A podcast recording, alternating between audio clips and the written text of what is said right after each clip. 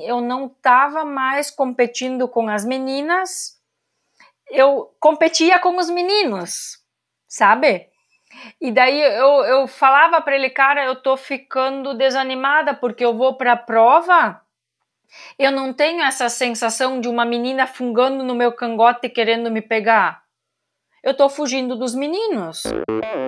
Olá, aqui é o Renato Hirsch. Eu apoio Endorfina porque todas as histórias me inspiram e me ensinam a ser uma pessoa melhor sempre, batalhar pelos meus objetivos e ser feliz. Olá, aqui é Leonardo Gomes e eu apoio Endorfina porque ele traz o outro lado do esporte. Ele mostra as histórias, mostra o ser humano, não só mostra o resultado, mas mostra o processo. Olá, aqui é o Rodrigo Lamego e eu ouço Endorfina porque é uma fonte semanal de inspiração para nós atletas de endurance. É muito bom poder conhecer as histórias sensacionais dos convidados, sejam atletas profissionais ou amadores, que a cada semana nos surpreendem com histórias de sucessos e fracassos e, acima de tudo, muita garra para vencer os desafios. Obrigado, Michel, por nos proporcionar tantos relatos incríveis. Olá, me chamo Flávio Eu conheci o Endorfina por indicação de colegas da assessoria e, ouvindo a Endorfina, consegui completar meus primeiros 21 quilômetros. Sou Michel Bogli e aqui no Endorfina Podcast você conhece as histórias e opiniões de triatletas, corredores, nadadores e ciclistas, profissionais e amadores. Descubra quem são e o que pensam os seres humanos que vivem o esporte e são movidos à endorfina.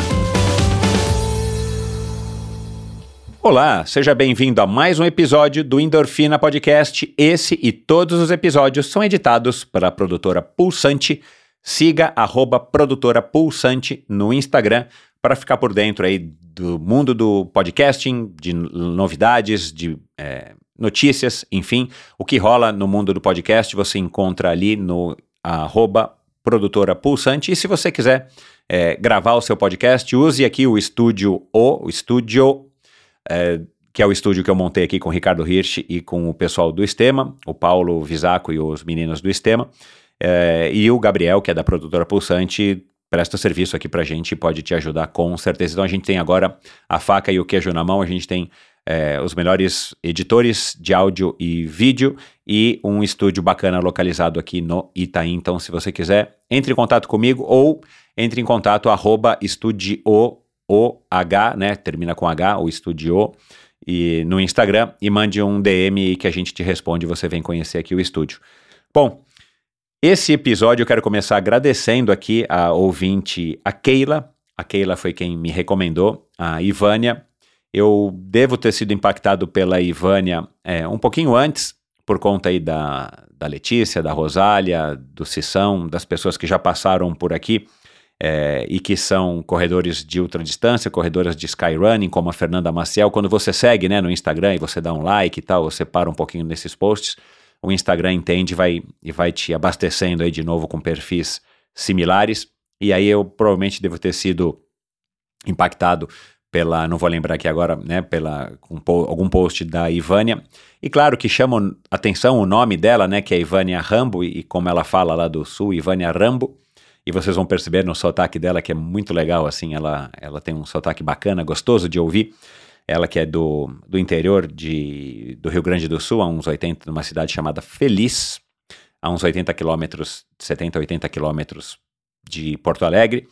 E, e, cara, é uma mulher muito bacana, uma história é, bem legal, uma história é, que, que emociona, que inspira.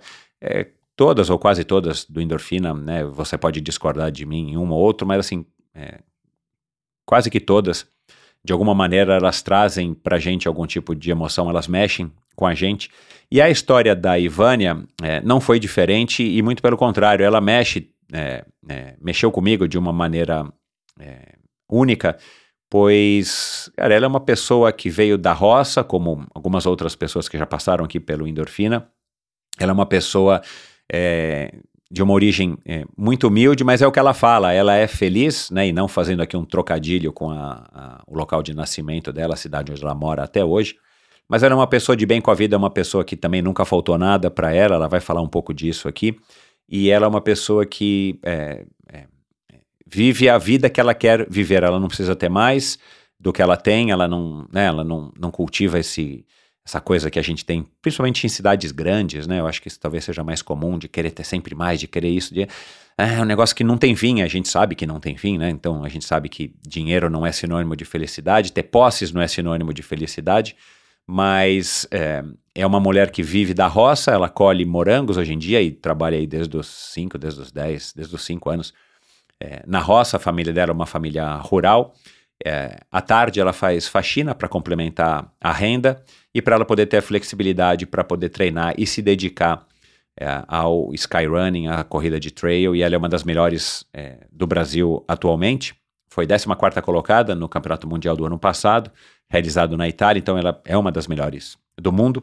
E muitos ensinamentos, muitas é, lições de vida. Eu acho que ouvi a Ivânia é, um alento, assim, foi uma conversa leve. Espero que você tenha essa mesma impressão. Então a gente falou né, da infância, a gente falou da relação dela é, com o pai, com os pais, a gente falou dessa vida feliz na, na cidade de Feliz, a gente falou é, do início dela nas corridas, da relação dela com a atividade física, com o esporte, é, o culto ao corpo, ela, ela também tem uma motivação de vaidade por trás disso, então é legal, ela fala abertamente, sem problema nenhum, e de fato não tem problema, né? Cada um encontra a, a, a sua motivação, isso acho que é o que é mais importante. A gente fala sobre a idade, a gente fala sobre é, o gosto por apanhar, ela fala de um jeito curioso, né? Porque a hora que ela descobriu que ela era uma corredora é, boa e estava rendendo, ela, ela conversando com o técnico dela é, sobre é, apanhar, né? Apanhar no sentido não literal, mas apanhar de, de, de é, tomar ralo ou de ser ultrapassada ou de ser é, é, estimulada pelas outras competidoras a estar tá, é, indo cada vez melhor. A gente fala sobre, é, enfim, a relação com a dor, de preconceito e, e, enfim, é um exemplo de felicidade um ser humano que é, trans, transparece, deixa transparecer isso e nessa nossa conversa aqui foi exatamente isso e é isso que eu espero que você é, entenda ou que você capte também como a principal mensagem uma pessoa que vive de uma maneira simples, praticando o esporte dela, que é religioso, é sagrado, ela que adora pedalar, nós falamos um pouco também sobre a bike, ela adora pedalar, e, e, e, e não obstante a isso tudo, ela é uma super atleta, uma mulher super dedicada, que curte é, o que faz, a modalidade que ela acabou escolhendo, meio que por acaso, e a gente vai falar disso aqui também. E é isso, antes de partir para a conversa, não se esqueça, endorfinabr.com, esse é o site, é a mesma URL, o site está novo, no, agora no mês de junho, no aniversário de seis anos do Endorfina, eu reformulei o site e ele ficou legal, ele ficou mais fácil de procurar pelos convidados, ele ficou, é, enfim, esteticamente mais bonito, mas aí é uma questão de gosto, mas o mais importante é que está fácil de você é, visualizar os episódios, está fácil de você ouvir, agora tem um vídeo para cada episódio tem um vídeo no YouTube para você ali embedado já no site, você não precisa nem abrir o YouTube, mas você pode ir no YouTube, lá você encontra o link para o meu canal no YouTube, para o meu perfil no Instagram. Aliás, se você não segue, siga, porque é uma maneira legal de você também me, me apoiar e de você interagir comigo através do Instagram, né? A melhor maneira de estar tá interagindo comigo, como fez a Keila, que lá da França sugeriu a Ivânia. E, e no meu site você encontra links para as redes sociais dos convidados, como você vai encontrar aqui para para a Ivânia, para outros podcasts que a Ivânia participou, é, para alguns assuntos que a gente mencionou aqui hoje, enfim. Então, o melhor lugar para você conhecer um pouquinho mais esse projeto e apoiar esse projeto é indo até o site que você encontra aí todas as informações. E é isso, vamos lá então para mais um bate-papo, mais um episódio fantástico com uma mulher incrível e é claro que tem trocadilhos aí com o nome, mas não sou eu quem fiz, é, é ela. E vocês vão ouvir então a partir de agora com essa mulher fantástica, a Ivânia Rambo, para falar aí no sotaque dela. Afinal de contas, quem é que não gosta de uma boa história, não é verdade? Quando tinha oito anos de idade, minha convidada caminhava quatro quilômetros indo e voltando para a escola todos os dias. Um pouco maior, ela cansou da caminhada e ganhou então uma bicicleta. Na escola era craque na brincadeira de caçador e nos jogos municipais ela se destacava no salto em distância e na corrida. As pedaladas continuaram como meio de transporte e de passear pela cidade. Já adulta, curtia treinar na academia e corria na esteira apenas como um complemento. Ao perceber que suas pernas também ficaram esteticamente mais fortes, passou a querer correr mais. Em 2017, nas duas primeiras corridas de rua que participou, ela já chegou em segundo lugar. Quanto mais experiência acumulava, melhores os seus resultados. Depois da primeira maratona em 2019, quando foi também a segunda mulher a cruzar a linha de chegada, passou a se interessar pela corrida fora do asfalto, onde encontrou sua verdadeira aptidão e paixão. Ela é tricampeã da Maratona do Vinho, bicampeã da Jaraguá Sky, da Extreme Gramado e da Wine Run, e é campeã da La Mission. Ela faz parte da seleção brasileira de Skyrunning, é campeã sul-americana da modalidade na ultradistância e no Mundial de 2022 ela conquistou a 14ª colocação. Conosco aqui hoje uma das melhores corredoras de skyrunning do Brasil, agricultora e faxineira que vive correndo direto do Vale do Lobo, em Feliz, no Rio Grande do Sul, Ivânia Rambo. Seja muito bem-vinda, Ivânia. Olá, tudo bem? Um prazer imenso estar aqui contando um pouquinho da minha história para toda essa galera que ouve e assiste o Endorfina Podcast. Muito obrigado pelo convite, será um prazer dividir a minha história com vocês. Uau! Caramba, eu vou te contratar como uma co-apresentadora, Ivânia. A gente não ensaiou isso, hein, pessoal? Ela falou não, agora aqui espontânea. Não ensaiamos. Não ensaiamos. e você gostou do Ivânia Rambo? Sim, Ivânia Rambo, nossa, com muito orgulho. Até uh, é engraçado quando eu chego nos lugares, nas provas, assim, daí a galera me chama de Rambo, né? Uhum. E assim, volta e meia eles aparecem assim e perguntam: é mesmo o teu sobrenome? Ou tu só usa como apelido? Não, gente, é o meu pois é. nome, é. Ivânia Arambo. Olha, eu vou te falar uma coisa. A gente não se conhece, a gente vai se conhecer um pouquinho agora. Estamos conversando faz um, um pouquinho de alguns dias, né? Aliás, muito obrigado por ter sido solícita e ter aceitado o meu humilde convite. Mas eu faz muitos anos, alguns anos, eu gravei aqui com uma com a Rosicler Costa, uma triatleta lá de Santos, que acabou competindo vários Ironman, teve resultados muito bons, mas ela era uma mãe, motorista de peru escolar, e uma mãe, né, dona de casa, barra mãe, tinha um trabalho, não me recordo aqui agora, mas ela ia muito bem, de um ponto de vista amador, no, no Ironman. E ela criou a marca, meio que sem querer, de Iron Mãe, e virou uma marca que ela registrou, fez produtos e tudo mais. Eu acho que você poderia pensar em seguir esse caminho, provavelmente Rambo ou Rambo, não dá para você registrar, mas daria para você, enfim, se beneficiar, já que é o seu nome, né? Você não vai estar. Tá, é, é, é, e você não está fazendo nada relacionado à guerra, né? É, você conseguiria, é, de repente, ter uma linha de produtos, ou sei lá, fala com o Leandro, faz um Stratos Rambo, versão Rambo, alguma coisa. Mas enfim, é, fica aqui a minha, só minha, minha, o meu palpite, minha sugestão. Ivânia, é, cara, a tua história é muito legal. Eu já ouvi você no, no de novo no Por Falar em Correr, no podcast do Enio, já ouvi no, no podcast do Roger. É, mas muitas dúvidas apareceram na minha cabeça, e aqui a gente vai falar da corrida, mas não dos seus treinos, da sua periodização, de quantos tênis que você usa. Eu queria ir um pouquinho além disso, eu queria voltar é, na sua infância, entender o quanto que você. Eu sei que você é, é, é fã da Letícia, né? É, em algum podcast que Sim. eu ouvi, eu, eu, vi que você disse que é fã dela, já teve por aqui também. E ela teve uma infância e uma adolescência que a gente talvez assuma que deram para ela uma vantagem depois competitiva quando ela se tornou corredora, né? É primeiro de orientação e depois de, de trail é, perante as outras competidoras. E essa tua infância, né, andando, né, primeiro para lá e para cá, indo para a escola 4 quilômetros todos os dias, por um tempo. É, você já trabalhando na roça, você me disse que desde pequenininha, né, você tinha contato com a roça, você mora numa cidade, como eu disse no começo, que para quem não sabe, eu não sabia que existia Feliz. É, eu não tenho nem vergonha de dizer isso, porque são tantas as cidades que a gente tem no Brasil, Sim. né? Mas é que essa cidade talvez a gente devesse conhecer, porque é uma cidade com um nome muito interessante. Uhum. E é uma cidadezinha de 13, 14 mil habitantes, é uma pesquisada. Sim. Mas você teve uma vida que foi, pelo que eu entendi, eu quero saber disso, né? Uma vida é, tranquila, né? De pessoas do campo, uma vida hum, com menos luxo, mas uma vida boa, uma, uma infância legal.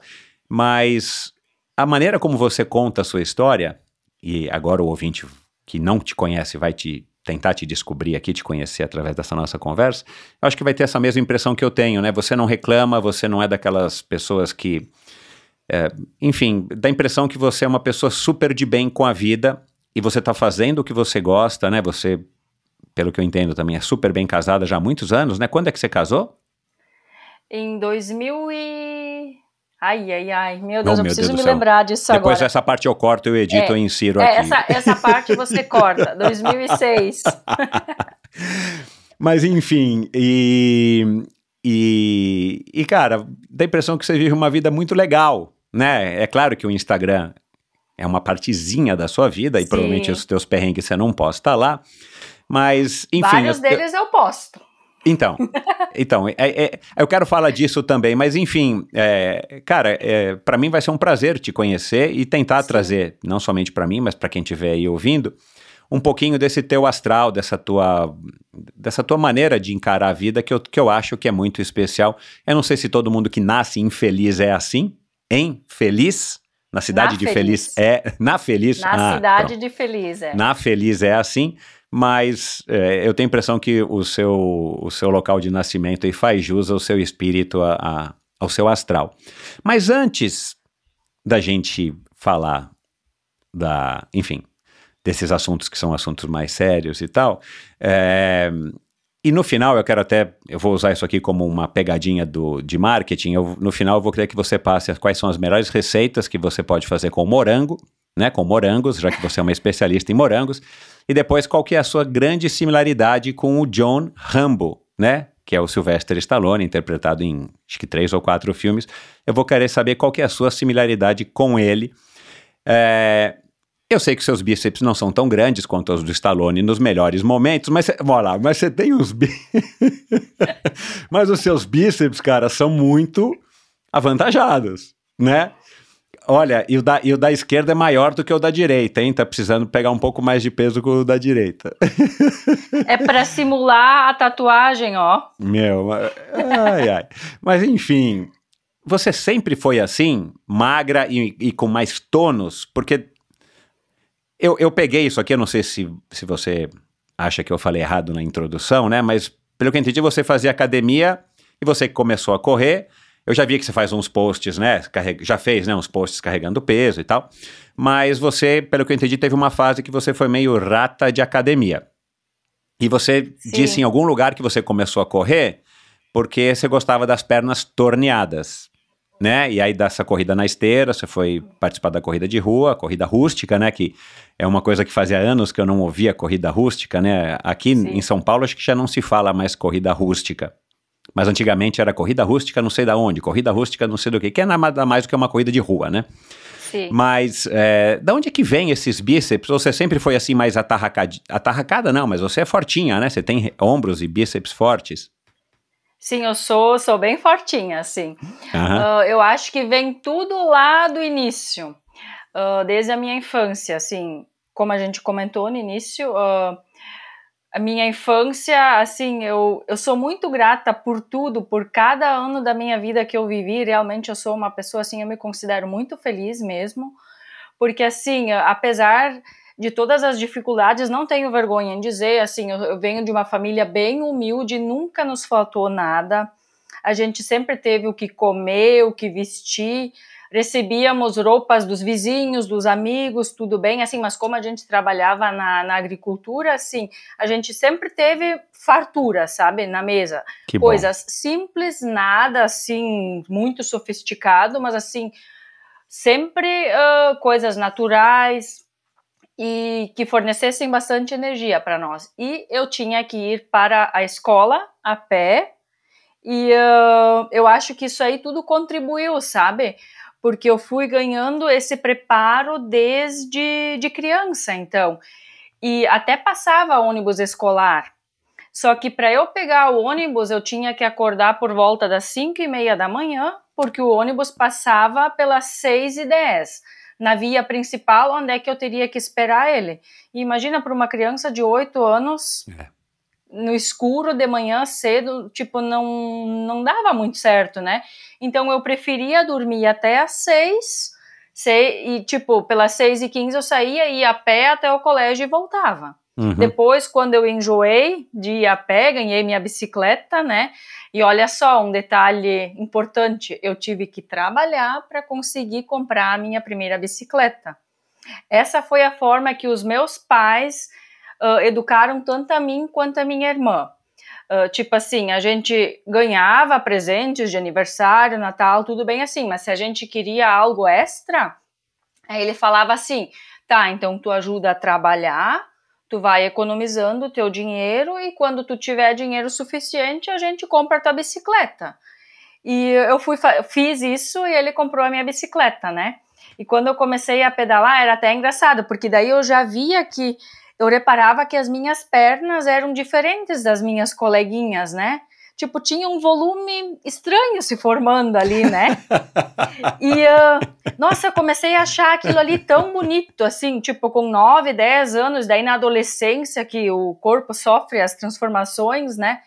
E eu sempre achei muito, muito lindo mulheres com, cor, com corpos torneados, assim, Nunca achei muito interessante mulheres muito magras, mas assim, isso é uma coisa minha. Cada ah, um, cada um cada tem um, o seu né? gosto, exato. É, cada um tem o seu nada gosto. Nada contra as magras nem as gordinhas, é, isso aí. Nada contra as magras nem contra as gordinhas, mas a Ivânia, a Ivânia gosta de um corpo torneado e forte.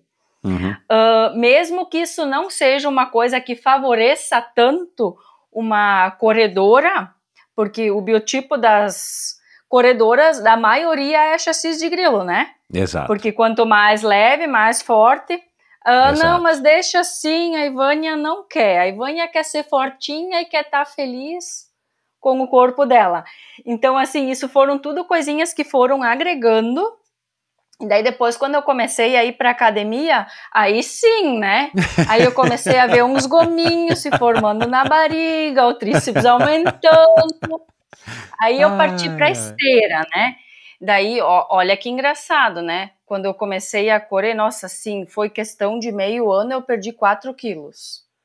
E daí eu comecei Uau. a ficar com medo, tipo assim, porque eu não tava mais gostando de mim, eu não tava mais gostando do que, que eu tava vendo no espelho, né? Uhum. Porque eu via uma Ivânia seca, magra, contando todos os ossos das costelas, assim, não tava mais gostando daquilo. Comecei a comer, comer, comer, comer, comer.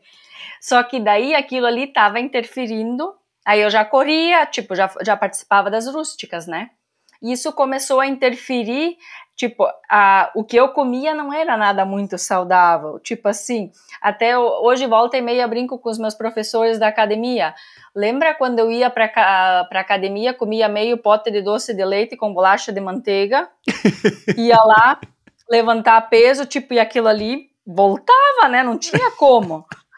Só que daí, assim, como eu não tinha nutricionista, não tinha nada, eu achava que aquilo ali estava certo, porque daí eu conseguia manter o meu corpo forte, torneado e conseguia correr ainda.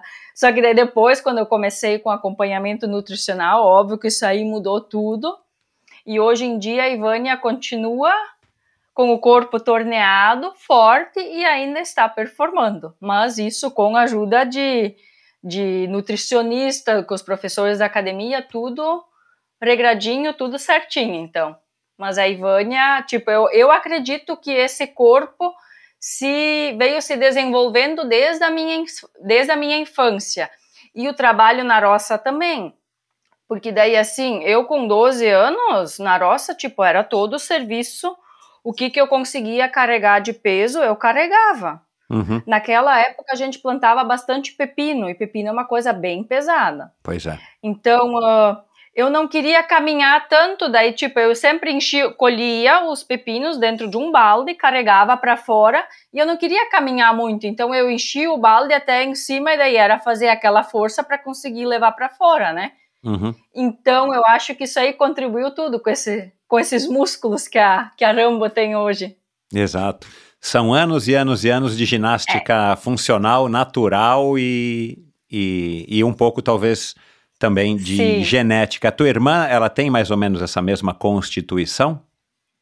Sim, ela é um pouquinho mais forte que eu, assim, só que ela tem seis anos a mais, então uh, uhum. eu acho que dá pra, dá pra dizer que é praticamente igual. Legal. É, é. Bom, agora uma pergunta que eu queria deixar para o final mas já vou matar aqui a, a minha curiosidade, curiosidade do ouvinte.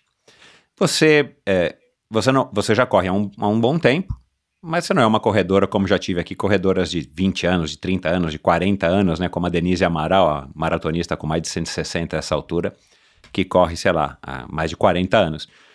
Mas você já parou para pensar é, por que, que você corre tanto? Sim, cara, é uma coisa que me deixa muito feliz. Sabe, apesar, eu não vou dizer que é fácil, não é em momento nenhum, assim, muitas vezes de manhã, quando eu acordo, tá frio, assim, eu penso, para que que eu vou levantar para treinar? E daí, assim, o primeiro quilômetro sempre é tão difícil, né? Até que o corpo liga, até que dá. Mas eu termino os treinos com uma energia. É até meio estranho falar isso, assim, mas com uma vontade de viver, sabe? É algo assim. Eu acho que realmente só quem corre sabe explicar isso, sabe? E como eu, eu treino de manhã cedo, parece que isso ali é, é o meu despertador, assim, ó, tipo, ligou agora. E no decorrer do dia, assim, o meu trabalho é um trabalho bem pesado. Tudo o que, que eu faço, assim, são trabalhos que exigem muita força de mim. E eu começo o dia com uma energia, assim, depois da corrida, depois do meu treino, que é algo, assim, que eu não sei explicar. Vou Caramba. ter que pesquisar sobre isso. Esse episódio é um oferecimento da Pink Chicks. Você sabe como cuidar da pele após o treino? Uhum. Falamos muito sobre a proteção contra os raios solares e dos cuidados antes do treino. Eu tenho falado muito isso aqui. Mas as atividades físicas de alta intensidade têm um impacto significativo na pele, especialmente no rosto. Pensando nisso, a Pink Chicks desenvolveu o After, que é o primeiro creme pós-treino facial do Brasil.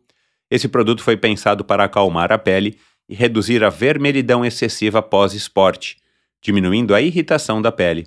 Além disso, esse produto tem uma ação que minimiza o efeito da gravidade sobre a pele devido ao ativo chamado Elevastin, presente na fórmula. Esse ativo melhora a firmeza e elasticidade do rosto, evitando a flacidez.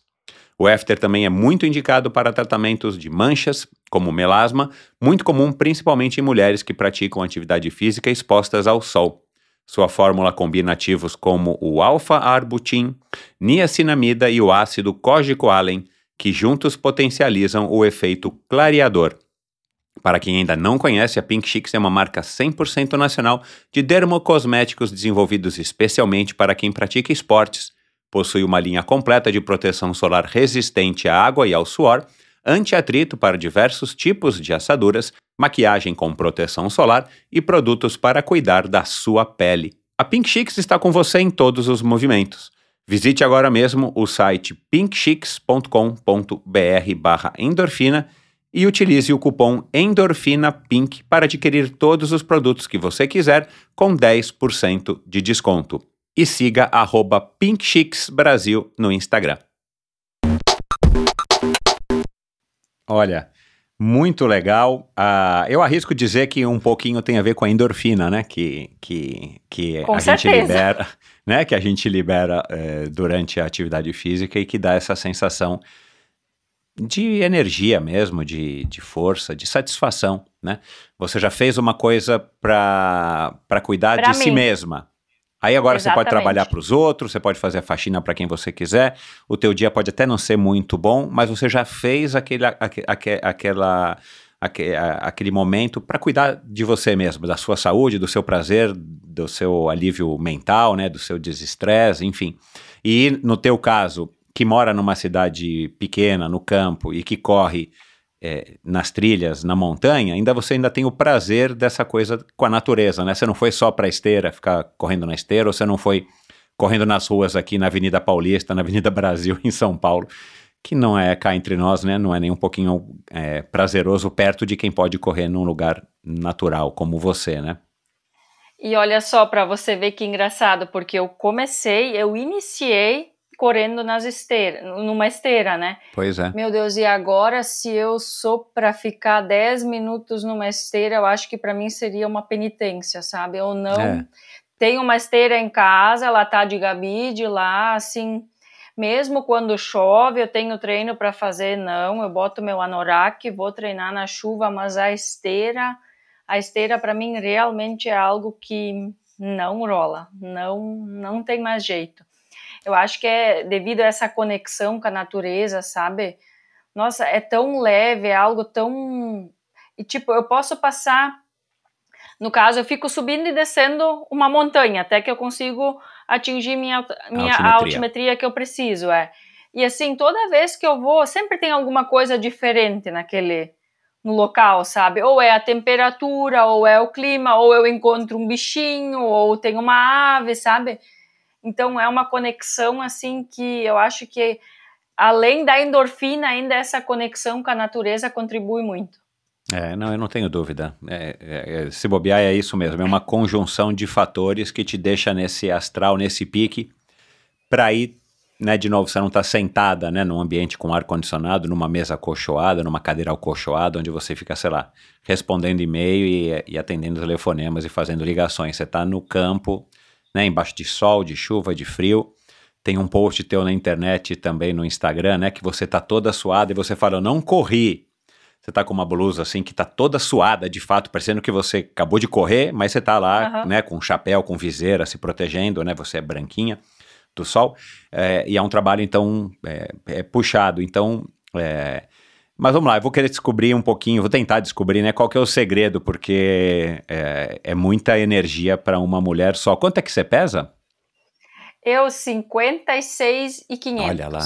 É. Você não é nem tão leve, né? Eu, eu imagino pela sua altura, não, justamente porque não. você tem muito, muito tônus muscular, né? Sim. As suas pernas estão torneadas do jeito que você gosta? Ah, então sim. Ótimo, isso é que importa. E quem tem que avaliar isso não sou eu, é você e o Querino, né? O Querino Martini, que é o seu, o seu marido. Sim, é o meu marido. É, ele, ele corre, eu vi que ele pedala. Ele gosta de correr ou ele não é das corridas?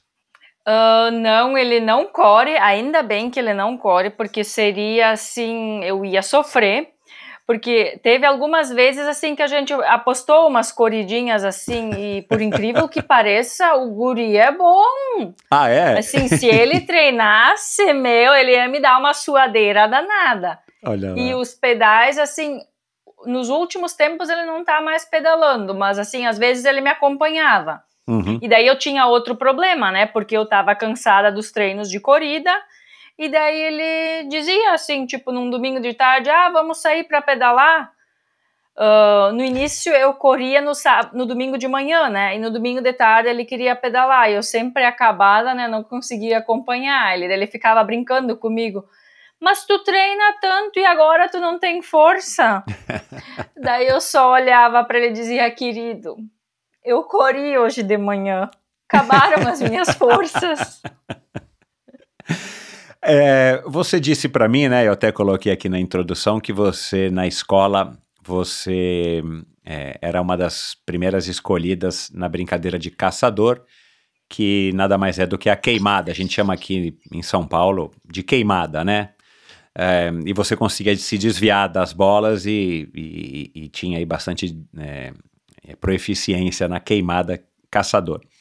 É, você mora num lugar que eu imagino que muitas pessoas tenham mais ou menos uma rotina parecida com a sua, né? De trabalhar na roça, né? E, e, ou o dia inteiro, ou parte do dia e tal.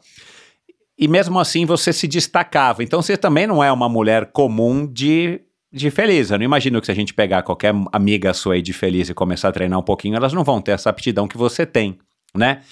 É, de uma maneira geral, se você se recorda, ou mesmo na adolescência, né, no salto em distância, nas corridas que você participava nos jogos de Feliz, da Feliz, de Feliz, é, tinha outras mulheres também, assim, que iam nesse pique, que, e tem hoje pessoas aí que correm, que você vê que tem algum tipo de, de aptidão, ou que foram forjadas, né, nessa rotina de trabalhar no campo e tudo mais, e que simplesmente não são corredoras tão motivadas quanto você, ou não querem correr. Tem outras atletas, e vamos falar aqui também homens, né? Eu sei que tem um homem aí que fez um, uma prova da Brasil Ride, que eu vi num recorte de jornal, né? É, que é uma prova de mountain bike, acho que você conhece, né? Do Mário Roma.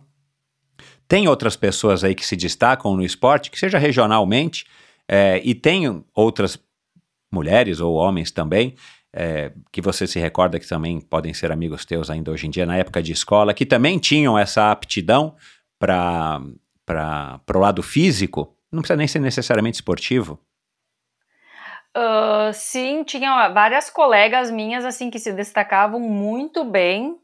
uh, no colégio, assim, inclusive tinha uma, uma colega minha, a gente era meio que rivais, assim, no colégio, porque na brincadeira do, da queimada, porque éramos sempre eu e ela, né, e era sempre aquela batalha entre nós duas, né, uh, só que, assim, todos, todos os colegas, assim, de, de escola, todos tomaram rumos diferentes, nenhum deles hoje em dia é atleta, da minha época de colégio, assim, só só eu mesmo que, que virei atleta. Uhum. E a agricultora, assim, que trabalha com agricultura, não me recordo de nenhuma ah, das meninas. Ah, tá. Meninas não, mas uh, os rapazes têm vários agrônomos. Aqui até, inclusive, que estudaram comigo, dois deles são agrônomos hoje em dia. Porque aqui, como é interior, assim, é, eles, o mercado é, é bem expandido, sabe? Claro. Em é. relação esse tipo de, de atividade, né? Uhum. Mas das mulheres, assim, não. Não. Mas, assim, tem atletas que se destacam bem aqui na minha região. Inclusive, tem uma corredora também, Franciele Kikoff, o nome dela. Ela também está se, se destacando muito, muito bem. E ela é uma menina que vai, vai dar muito serviço, muito trabalho para as corredoras do Brasil. Assim, ela está se destacando muito bem. E também tem um amigo meu, Nilmar Velho, ele é da mesma assessoria minha. Inclusive, nós dois treinamos juntos e, assim, ele me dá cada suador. E ele, assim, é um atleta da seleção brasileira também. De Skyrun. Uh, de corrida de... É, não, de corrida de pista. Ah, tá. Ele fez, é, ele fez os eu acho que 100 quilômetros foi a prova que ele fez, que ele se destacou bastante, assim, representando o Brasil. Uhum. Mas, assim, colegas de, de colégio, nenhum. Entendi. É. Você, você, a tua irmã trabalha também na, na no campo, na roça? Sim, ela também é agricultora. Uhum. E algum podcast eu ouvi você falando que teu pai tem umas terras, que você foi fazer não sei o que nessas terras e tal. É, a tua família é uma família de agricultores? Da onde que vem a tua família? Ou é, o que que teus pais fazem ou faziam? Sim, meus pais são agricultores, então uh, desde sempre, sempre foi a atividade assim deles a agricultura. Uhum. Uh, aprendi, aprendi tudo com eles assim. Eu, nossa, eu sou apaixonada pelo meu pai. Eu sempre digo que meu pai é o, é o amor da minha vida, assim. Que legal. Uh, ele me ensinou assim tudo da forma de uma forma bem rígida, assim, e hoje em dia eu agradeço, assim, toda vez que eu, que eu encontro ele, assim, eu, eu chego e digo, pai, eu quero um abraço, assim, e daí ele olha, assim, para mim, porque, assim, na época deles, um, assim, eles não tinham um relacionamento tão amoroso com os pais, sabe? Até eu, eu me sentia um pouco constrangida, assim, de chegar nele, dar um abraço, dizer que eu, que eu amo ele, sabe? Só que de uns tempos para cá, olha só, esse, isso é mais uma das coisas positivas que, que a corrida me deu, sabe? De valorizar as, os nossos os nossos entes queridos, valorizar pai e mãe, aproveitar cada segundo que a gente tem com eles. E assim, eu sempre agradeci muito, porque eu até estava comentando hoje com uns amigos meus, nossa, quando eu era criança ia para o colégio, né? Porque daí assim, eu estudava de manhã, voltava à tarde para casa, eu tinha que colher morango, recolher morango, colher pepino, colher tomate, ajudar nas tarefas de casa, da agricultura, assim. E eu sempre questionava meu pai, porque daí as minhas colegas do colégio me convidavam para vir brincar de boneca na casa delas. Ai, vamos jogar futebol hoje, vamos brincar, vamos vamos para o centro, vamos passear. E a minha resposta sempre era não, eu não posso. Eu me naquela época eu me sentia muito constrangida com isso, sabe? Porque daí elas me questionavam, tá, mas tu nunca pode fazer nada por que que tu não pode fazer nada? Daí eu dizia para elas, é que eu tenho que ajudar a trabalhar em casa. Mas uh, tu sabe que tu não, não é obrigada a trabalhar. E daí eu, tipo assim, eu ficava com aquela, ficava, tipo assim, criança, né? Exato, não sabe. É. é. é. E daí eu che... quando, quando eu chegava em casa, daí eu, eu, depois do almoço, logo sentava, fazia o meu tema, daí meu pai dizia, ó, às duas horas tu vem lá recolher o morango. E eu falava para ele, não, eu não vou. E daí ele, por que que tu não vai, sabe? Ele sempre foi bem, bem rígido assim comigo. E eu questionava, ele dizia, nossa, minhas colegas podem ir brincar e eu tenho que trabalhar. E daí ele diz, tu, ele sempre dizia, tu não é tuas colegas. Aqui em casa funciona assim. na época aquilo ali doía em mim, né? Só que hoje, meu Deus, eu chego e digo, pai, muito obrigado por tu não ter deixado eu brincar, por tu ter me ensinado a trabalhar assim, porque eu, eu valorizo tudo o que, que eu tenho, sabe? Não tenho muito, mas assim, eu sou feliz com cada detalhezinho, com cada coisinha que eu tenho, e eu dou muito valor a tudo, sabe? Eu não sou uma pessoa que desperdiça, sabe? Eu sou, eu, e isso tudo eu devo a eles, sabe? porque eles me ensinaram a valorizar tudo e a, a ir atrás do que, que eu quero, a realizar os meus sonhos e, tipo, se eu tenho um objetivo, é isso, eu não vou desistir, eu vou fazer até que eu conseguir. E assim, eu acho que dali veio todo o amor que eu sinto por eles, por eles terem me ensinado a ser a Ivânia que eu sou hoje, sabe? Assim, eles fizeram de tudo, ainda fazem, porque agora volta e meia, assim, Uh, quando eu chego, daí, olha só, meu pai no início ele achava loucura eu correr, né? Aí teve um dia que ele contou, sabe essas histórias que pais contam? Daí ele contou da infância deles, né?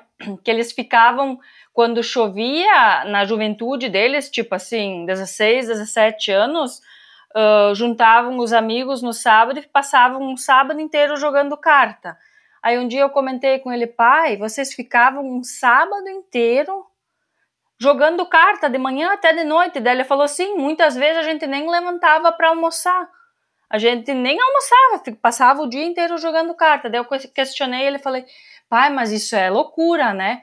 E daí ele falou, é filha, eu volta e meio vejo vejo uma menina às 5 horas da manhã correndo na chuva, molhada, suada, ofegante. Daí eu olhei assim para ele, engoli, sabe? Falei, pai, obrigado por tu ter falado isso para mim. Porque olha só, olha só que coisa louca, né? Muitas vezes a gente quer questionar as outras pessoas, só que a gente não sabe o que, que eles pensam a nosso respeito, né? Tipo, o que que tá sendo uma coisa maravilhosa para ti, que tá te trazendo uma felicidade imensa, pode não ser uma coisa que traga felicidade para mim e vice-versa. Então, assim, meus pais me ensinaram assim tantas coisas e continuam me ensinando que eu tenho tanto orgulho deles. E daí, num dia desses, eu falei, pai, eu preciso treinar subidas bem difíceis. Tu sabe onde é que eu posso ir? Mas tem que ser bem difícil mesmo. Daí ele falou assim: Tu lembra uh, quando a gente ia lá no Moro uh, colher vagem, aquele muro bem alto lá, vai lá. Eu acho que esse é o muro mais alto que tem por aqui, é nas terras dele, né? E daí eu peguei o facão, eu falei, tá, eu vou ver se eu. Porque era uma estrada de roça, assim, então ela tava mais ou menos aberta ainda. E uh, por aqui tem vários uh, rapazes que fazem trilhas de moto, né? Ah, tá. E esses meninos passavam por parte dessa trilha. Então, assim, eu não tive tanto serviço assim em abrir a trilha fui lá e abri essa trilha para mim. E hoje eu treino nas trilhas onde eu, na minha infância, subia para colher vagem, lá no moro, no mais alto dos moros. Então, assim, eu, eu sou muito privilegiada, sabe? Até com isso. E hoje em dia, o meu pai, ele, quando ele me convida para vir uh, almoçar, quando ele nos convida para ir almoçar na casa dele, ele sempre pede: Tu vai correr domingo? tu pode vir almoçar aqui? Daí eu digo, sim, pai, mas eu vou correr mais cedo e venho almoçar contigo. Que bacana, que bacana. Sim. Ô, Ivânia, você já tá. Você fez 39 agora, né? No que vem você faz 40.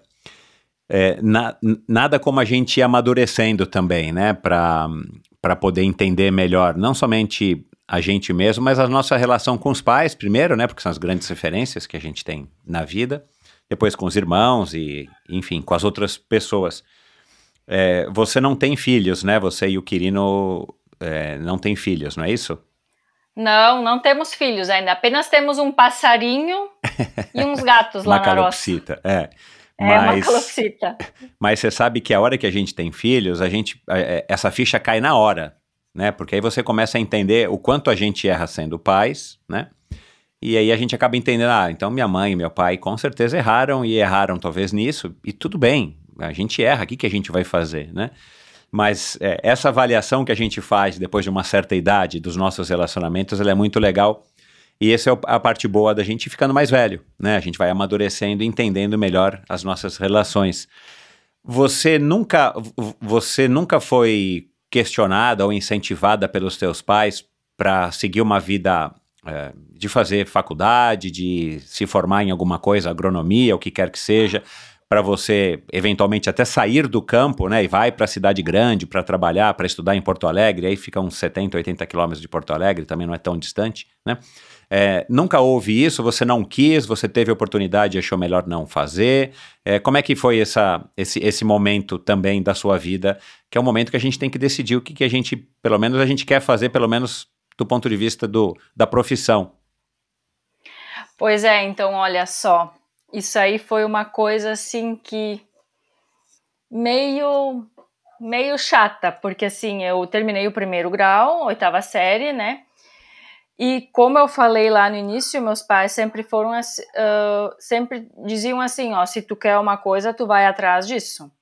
Eu terminei oitava série, minha irmã só fez quinta série, parou de estudar na quinta série, eu fiz até oitava série. E os meus pais sempre foram, o que, que a tua irmã faz, tu também pode fazer. Então, assim, eu já ganhei três anos a mais de estudo, que ela não ganhou. Então, ah, quando eu terminei entendi. o primeiro grau, eles, eles me fizeram a proposta: se tu quiser continuar estudando, tu pode continuar estudando, porém, tu vai ter que comprar o teu material escolar, tu vai ter que comprar teus livros, tu vai ter que ir atrás de transporte, tu vai ter que fazer tudo isso. O que, que uma adolescente de 14 anos, há tanto tempo atrás, ia decidir nessa hora? Exato. Eu ainda não tinha uma cabeça assim que pensasse, olha, lá para frente, sabe? Eu quero sair. E como eu era muito feliz, era e sou muito feliz como agricultora, trabalhando no, no campo, assim, naquela época eu não cogitei a possibilidade de sair, fazer uma faculdade ou coisa assim, até porque naquela época aqui no interior isso ainda era uma coisa assim, meu Deus, faculdade é só para para filhos de pais ricos sabe? Era, era assim, é realidade, é isso é, aí. imagino. É. Então, assim, isso foi uma coisa que poderia ter sido melhor, sabe? Mas eu não, não questiono eles sobre isso, porque talvez se eu, mesmo se eu tivesse tido uh, esse insight, tipo, vai lá, tu consegue, tu vai conseguir pagar teus, teus estudos, tu vai conseguir pagar teus livros, tu vai conseguir fazer talvez teria sido melhor, ou não. Porque, assim, naquela época eu, eu nunca pensei em sair da roça, sabe? Eu, eu era muito feliz, sou muito feliz com É, você isso. não tem motivo para sair daí é, se você não quer, eu, É, e eu não tinha motivos para sair, então eu pensava, tá, para que que eu vou fazer uma faculdade se depois eu vou continuar aqui, sabe? Uhum. Então eu não continuei os estudos por isso mesmo. Entendi.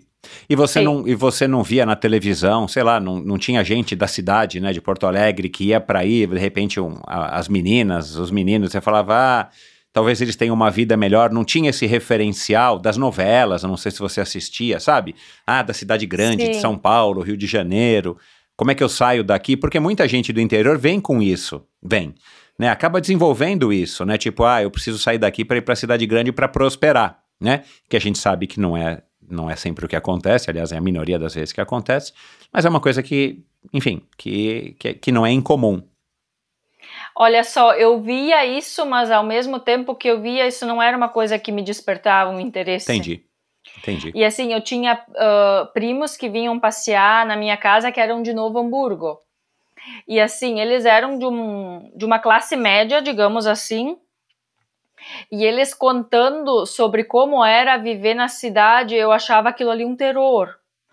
Assim, eu até passei, até passei um final de semana na casa deles, assim, nossa, eu fiquei tão feliz quando eu voltei para casa, porque assim, era uma casa cercada, tu tinha que ficar ali dentro, não podia sair, era num bairro meio perigoso de Novo Hamburgo, assim, então nem pensar em sair na rua, Pois a é. gente podia jo jogar a bola na frente da calçada, na calçada assim da casa e cuidar para ninguém vir e te pegar, te roubar, te botar numa sacola, te levar lá, o homem do saco vir te pegar, tipo coisas assim. Aí também tinha um homem do saco?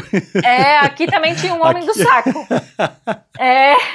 Ai, ai. É. E daí, assim, aquilo saco. ali não, não, não era uma coisa que me, me despertava, sabe? Eu sempre pensava, nossa, eu sou tão feliz aqui para que que eu vou sair, sabe? Uhum. Então assim, eu não tive, realmente eu não tive interesse em sair do uhum. interior. Uhum. A tua irmã seguiu esse mesmo caminho? Ela mora sim, aí ela ainda? seguiu mesmo, é, sim. Uhum. Legal. É, feliz, eu dei uma olhadinha, fiz uma pesquisa rápida aqui.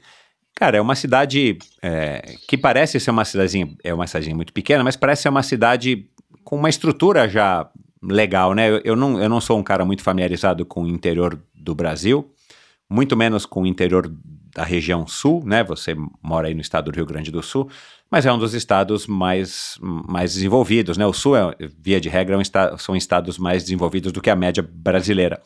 É, e deve ter mudado muito nos últimos anos. É uma cidade onde você não sente falta de nada, né? Assim, sei lá, é, do que você tem o hábito de fazer. Né? Você não pensa assim, ah, na cidade tal, se eu fosse para Porto Alegre, tem um shopping center tal lá que eu posso passear e, sei lá, fazer o quê. Você não sente essa necessidade porque já tem uma estrutura que atende ao que você precisa, ao que você gosta.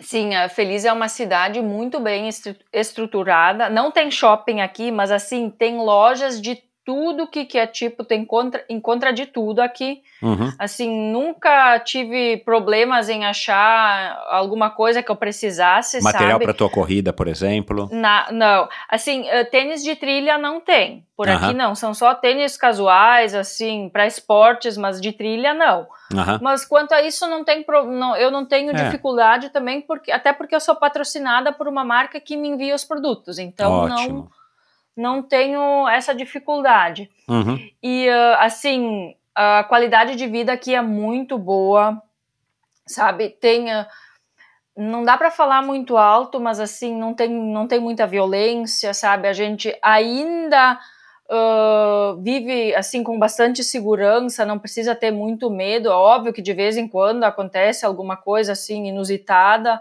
mas normal, sabe? Uhum. Uh, tanto é que eu saio para treinar de manhã cedo, óbvio, eu fico aqui na minha região, na, na minha localidade, assim, então uh, as pessoas sabem que sou eu que estou correndo de manhã cedo no escuro na rua. Uh, tipo, a galera já me conhece, então, assim, isso me dá mais segurança, sabe? Uhum. Mas, assim, é, é uma cidade muito tranquila, assim, oferece de tudo tanto na saúde quanto na educação, meio de transporte, sabe? A gente não não é refém de outra cidade, assim. Tudo Entendi. que a gente precisa a gente encontra por aqui mesmo. Uhum. É...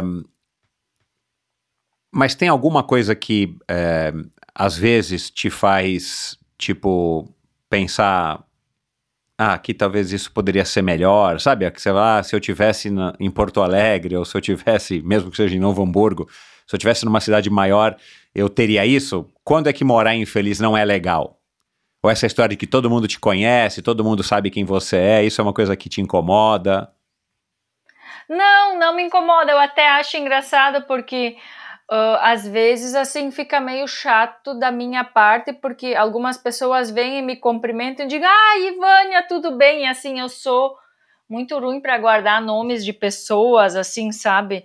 Uhum. E ultimamente são muitas pessoas que vêm ao meu encontro, então eu fico meio constrangida, assim, porque as pessoas vêm todas felizes me cumprimentar e conversar comigo, e eu não me recordo quem são, sabe? É, Mas não é porque a é. Ivânia está se sentindo maior do que ninguém, até porque eu não sou melhor do que ninguém, nunca me considerei melhor que ninguém e espero que jamais isso aconteça. Uh, só que assim eu não consigo me recordar de todos, sabe? Então às vezes eu fico meio constrangida quando as pessoas vêm todas felizes, contentes me cumprimentar e eu não lembro quem são. Uhum. Uh, quanto à questão de quando morar na Feliz não é bom, cara, é tão bom morar aqui que eu não tenho nem eu não tenho nem o que reclamar que da minha cidade. Meu. Tá aí, o Nossa, segredo, eu... tá aí o segredo do teu auto astral, cara. Você vive a vida que você quer viver. Isso é, é uma tipo assim, maravilha. Assim, eu amo tanto esse lugarzinho aqui, sabe? Uh, tipo, é uma cidade de 13 mil habitantes. Eu não conheço todos, óbvio que não. Mas assim, cara, eu não tenho, não tenho briga com ninguém. Eu gosto de todo mundo. Eu espero que as pessoas também gostem de mim. Se não gostam, que elas venham até mim e digam: Ó, oh, melhor isso aqui que eu não tô gostando, sabe? Que eu vou me esforçar. Mas assim, eu, eu amo tanto esse lugar que realmente eu não tenho nada para te citar, para dizer assim que esse momento não é legal morar na Feliz. Porque uhum. até as montanhas, os lugares que eu preciso para treinar, tipo, não é aqui pertinho de casa. Mas daí eu vou um pouquinho mais longe e eu encontro, sabe? Uhum. Ah, tá. Posso, posso questionar uma coisinha, então, que não é bom morar na Feliz quando eu preciso de altitude. Ah. quando eu preciso mais de 13 mil de altitude. Porque isso eu não encontro aqui. Entendi. Achei uma coisinha, então. Ah, você ouviu o episódio com a Rosália Camargo? Eu acho que não, não me recordo. É, acho que não. Houve, porque ela, ela é corredora de outras distâncias, mas ela, ela tem que treinar no Rio de Janeiro.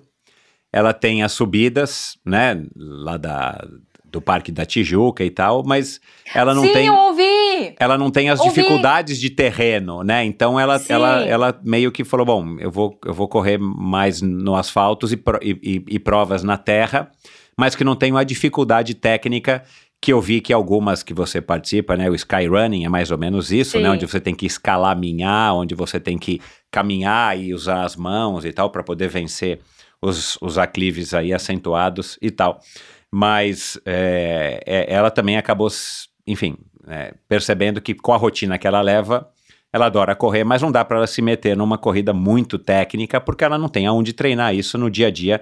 E aí, em contrapartida, a Manuela Vila Seca ou a própria Fernanda Maciel, que já passou por aqui duas vezes, é, resolveram morar fora, onde elas podem treinar com um nível técnico de percurso, de altimetria muito maior do que elas estariam no Rio de Janeiro ou em Belo Horizonte, no caso da, de novo da Fernanda. Mas é, aonde que você vai treinar essas altitudes que você precisa ter, que os seus treinos, né? Eu ouvi você falando também numa live lá no, no, no podcast do Roger, aliás, um podcast que eu tenho ouvido com alguma frequência, o Ultralado, é bem interessante. Um, você faz treinos com 2 mil, 3 mil, quase 4 mil de altimetria de treinos, né? Sim, então, treinos. realmente, não é qualquer lugar que você encontra isso para fazer, né? Aqui em São Paulo eu não teria onde fazer aqui, eu teria que sair um pouco da cidade, né? Acho que eu não sei como é que são os corredores de skyrunning aqui de São Paulo, mas não tenho como fazer. Sim, não, eu me desloco e vou procurar a montanha com maior uh, nível de, de altimetria que eu encontro, fico subindo e descendo aquela montanha feito uma louca. É isso aí que eu faço. Uhum. Assim, uh, aqui bem pertinho de casa, eu preciso, eu me desloco durante por dois quilômetros, daí eu já consigo iniciar uma subida. Só que essa subida tem só 3 quilômetros, mas esses 3 quilômetros já me dá 300 de altimetria. Então, durante a semana, não fica inviável eu fazer treinos com uh, muita altimetria, porque eu não posso sair de manhã cedo, é. me distanciar 30, 40 quilômetros de casa para fazer um treino e voltar. Tipo, fazendo isso, já foi a metade da manhã e eu às é, sete horas exato. tenho que estar tá na roça colhendo morango. Uhum. Então, assim, eu, eu deixo os meus treinos longos para o final de semana. Uh, quando eu tenho muita altimetria para fazer, eu pego o carro, dá mais ou menos uns 30 quilômetros da minha casa, vou para a subida mais íngreme que tem e que eu consigo atingir um pouco mais de, de altitude, então fico subindo e descendo aquilo ali até conseguir uh, atingir a, a altimetria, então. E para quando tipo eu preciso treinar técnicas de escalada ou coisa assim, uh, meu treinador adapta os treinos, tipo põe mais peso na mochila, fica subindo e descendo uma subida, um, um terreno mais técnico, tenta engatinhar, tenta, sabe, ele vai vai ajustando para eu tentar entrar no, no clima da prova e quando chegar lá para não ter nenhuma surpresa, né? Exato, é. Sofre no treino para que você não é. sofra tanto na prova. Bem Bom, isso aí. Você começou a correr as corridas rústicas, você ganhou a sua primeira, eh, foi segunda colocada na primeira, que acho que foram 7 quilômetros, né? Corrida Sim. rústica de Fel Feliz Cidade, Feli né? é. Sim. É, aliás, tem alguns lugares aqui em São Paulo, acho que inclusive na ciclovia onde a gente pedala, que tem uma pichação. Ela é, ela é famosa, de- não lembro agora o nome do grafiteiro, mas é Feliz. Aí ele faz um- uma coisa diferente, cidade, né? aham. É, faz uma brincadeira com as palavras. E eu descobri que a sua primeira corrida foi uma corrida rústica Feliz Cidade, né? Sim. Aí depois você correu a segunda, que foram 10 quilômetros, e você chegou em segundo lugar de novo. Sim. E aí você foi segundo lugar também na maratona de Punta del Este, né? Que foi um resultado É, Minha primeira fabuloso, maratona. 3 sim. horas e 11, né? Se eu não me engano. É, 13, on, 13 e 11. É, e vi que eu vi teu Instagram, né? Sim. É, e eu queria que você falasse um pouco assim, é, o que que, co- como é que foi essa evolução, né? De quem corria em esteira, estava torneando as pernas e de repente vai a convite de alguém para correr uma corrida rústica, uma corrida de rua, é, na sua própria cidade, tira um segundo lugar, é legal, né? Você fica, claro, animada e tal. Ah, vai ter outra, ah, legal, vamos lá, né? Você não estava nem treinando direito, você estava mais é, fazendo musculação e você corria, enfim, sem nenhum tipo de orientação. É, e o que, que foi te levando a cada vez é, querer correr mais e a ir para uma maratona? E, e o que, que fez você sair da maratona de rua, que você chama maratona do plano, né? Para ir para as corridas, as corridas de trail e, e depois do trail para o sky? Já que na tua cidade não é um lugar tão fácil de treinar para as altimetrias que você enfrenta no sky running. Né? Queria que você fizesse aí um apanhado dessa, dessa trajetória da Ivânia da academia, né, fazendo exercícios para o bíceps, até se tornar uma das melhores corredoras de skyrunning do Brasil. Sim, foi ah, um processo. Às vezes eu acho que ele é lento, mas ele foi bem rápido se for comparado com ah, os demais atletas, né? E sim, eu comecei correndo uma a, a rústica aqui, aqui da minha cidade. Assim, fiquei em segundo lugar, quase não acreditei. Depois fui indo e as, as conquistas foram chegando, chegando. E eu treinava sozinha, sem treinador, sem nada. Simplesmente botava um tênis. Eu lembro que o meu primeiro tênis, meu Deus do céu, acho que pesava 1,2 kg os dois tênis, assim, era uma coisa assustadora. Mas dava certo, sabe? E fui participando das provas, meus colegas e hum, os colegas da, da academia me convidaram para participar, então, de umas provas que tinha em Porto Alegre, eu ia e eu conseguia resultados assim surpreendentes para quem não tinha trein- treinador e quem não tinha nenhum acompanhamento, né? Mas assim, foi ah, gradativamente. Eu fui do 7, daí eu fiquei um meio ano fazendo 10. Não, fiquei mais. Eu acho que eu devo ter ficado um ano fazendo distâncias de 10 quilômetros, assim. Daí, depois de um ano e meio, eu fui até 15 quilômetros. E assim, aquilo ali foi dando sempre, ah, é mais um pouquinho, mais um pouquinho. Mas assim, a, a pior experiência foi quando eu resolvi fazer 21 quilômetros.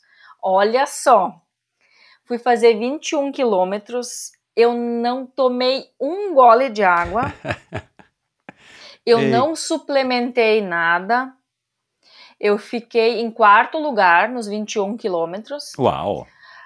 Assim, mas eu fiquei uma semana sem conseguir caminhar.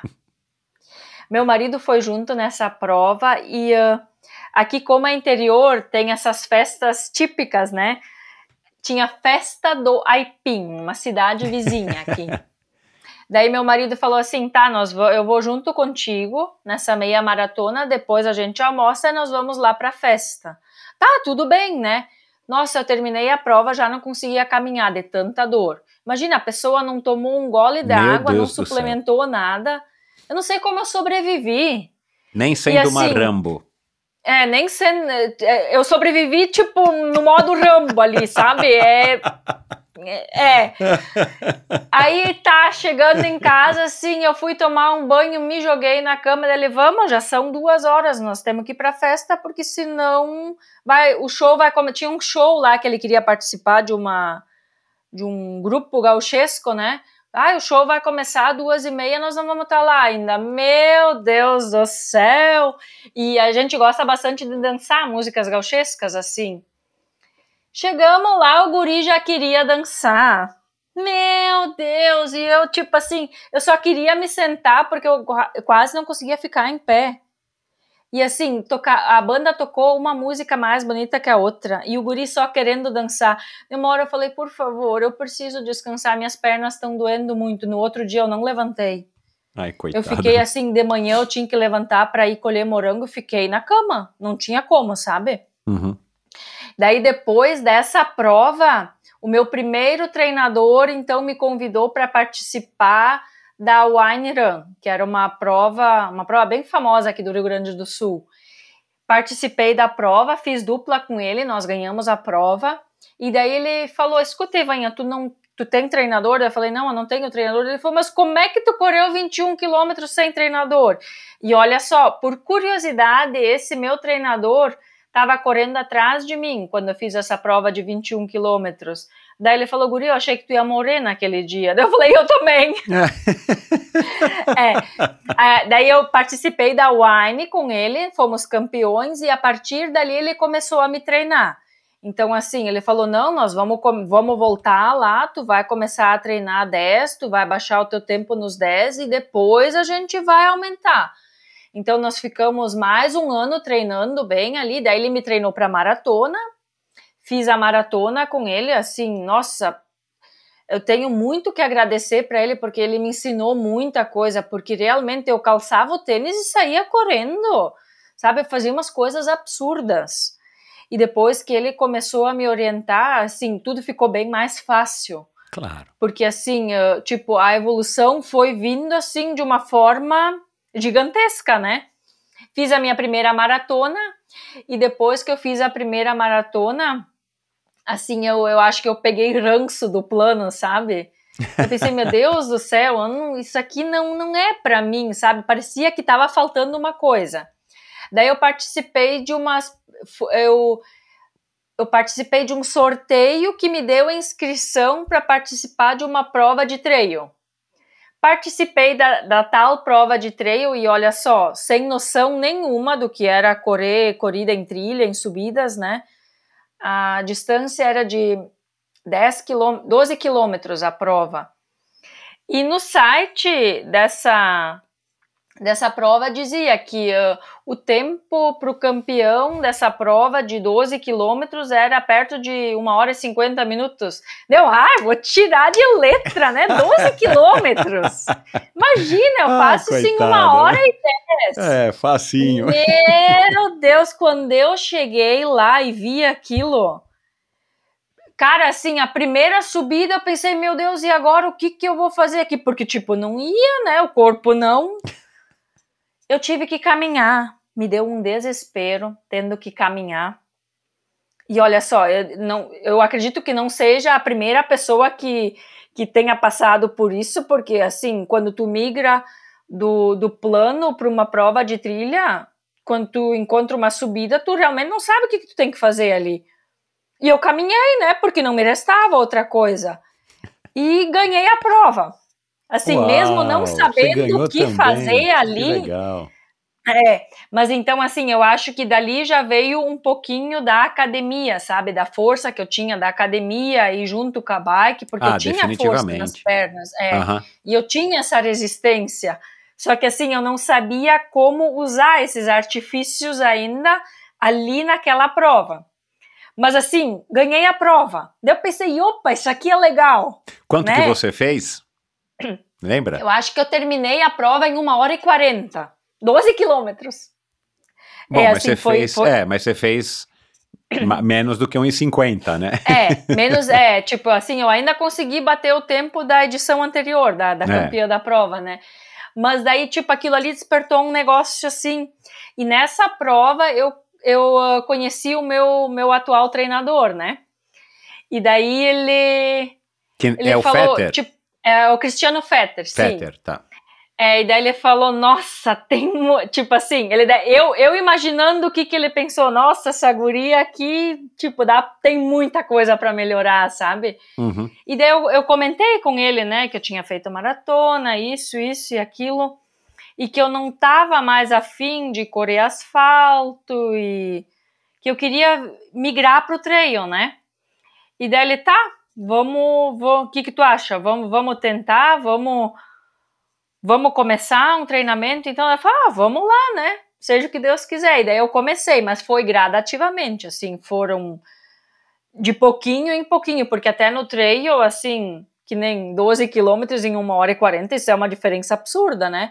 Muito. Então eu comecei a fazer as distâncias menores. Uhum. Eu participei do campeonato gaúcho. Uh, a, o primeiro campeonato eu fui a campeã na distância média, então que 2019.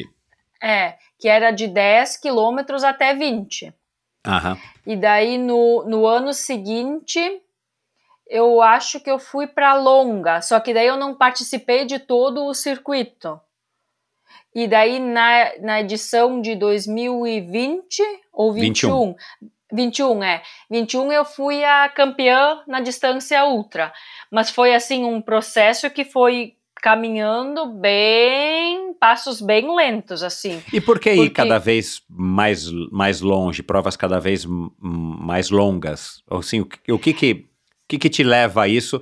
De novo, sendo que você tem uma restrição de horário, você não tem né, uma vida que você vive disso. Né? E você já não tinha nem Sim. idade, talvez, para achar que você poderia viver disso, até porque, né? Infelizmente, corrida no Brasil não é um esporte que você pode viver com raríssimas exceções.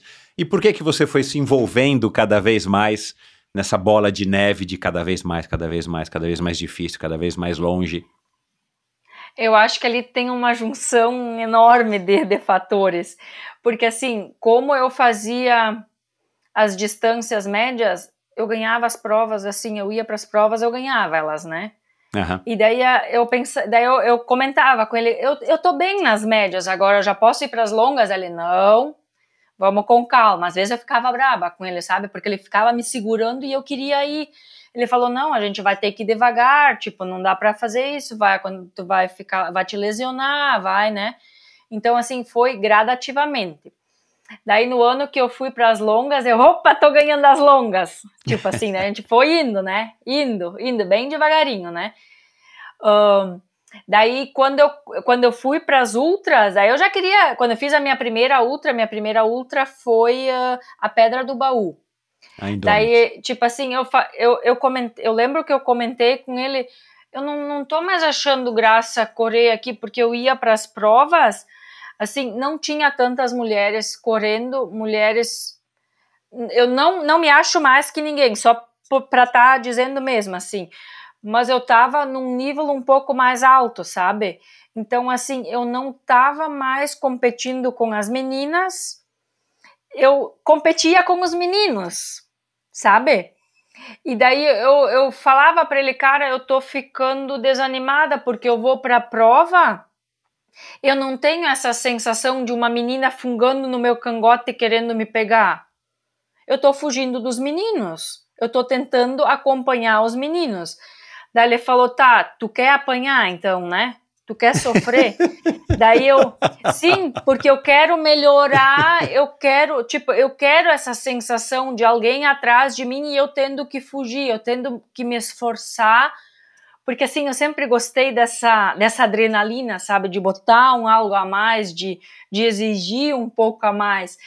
E daí ele falou: tá bom, então, se tu quer apanhar, então tu vai te inscrever para Indômito de Pedra do Baú. Aí eu falei: bora, vamos lá. Daí ele, tá, Tu vai fazer os 50 quilômetros porque o start list dessa prova vai estar tá alto, vai estar tá bom e tu vai apanhar.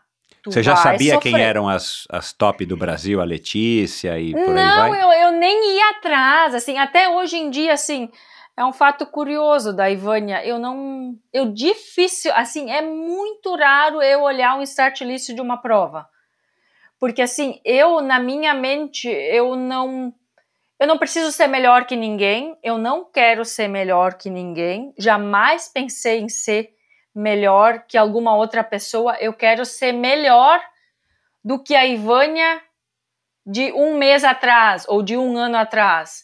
Então, assim, quando eu vou numa prova, eu sempre quero bater o tempo da Ivânia da edição anterior. Esse é o meu foco. Então, devido a isso, eu não olho muito start list.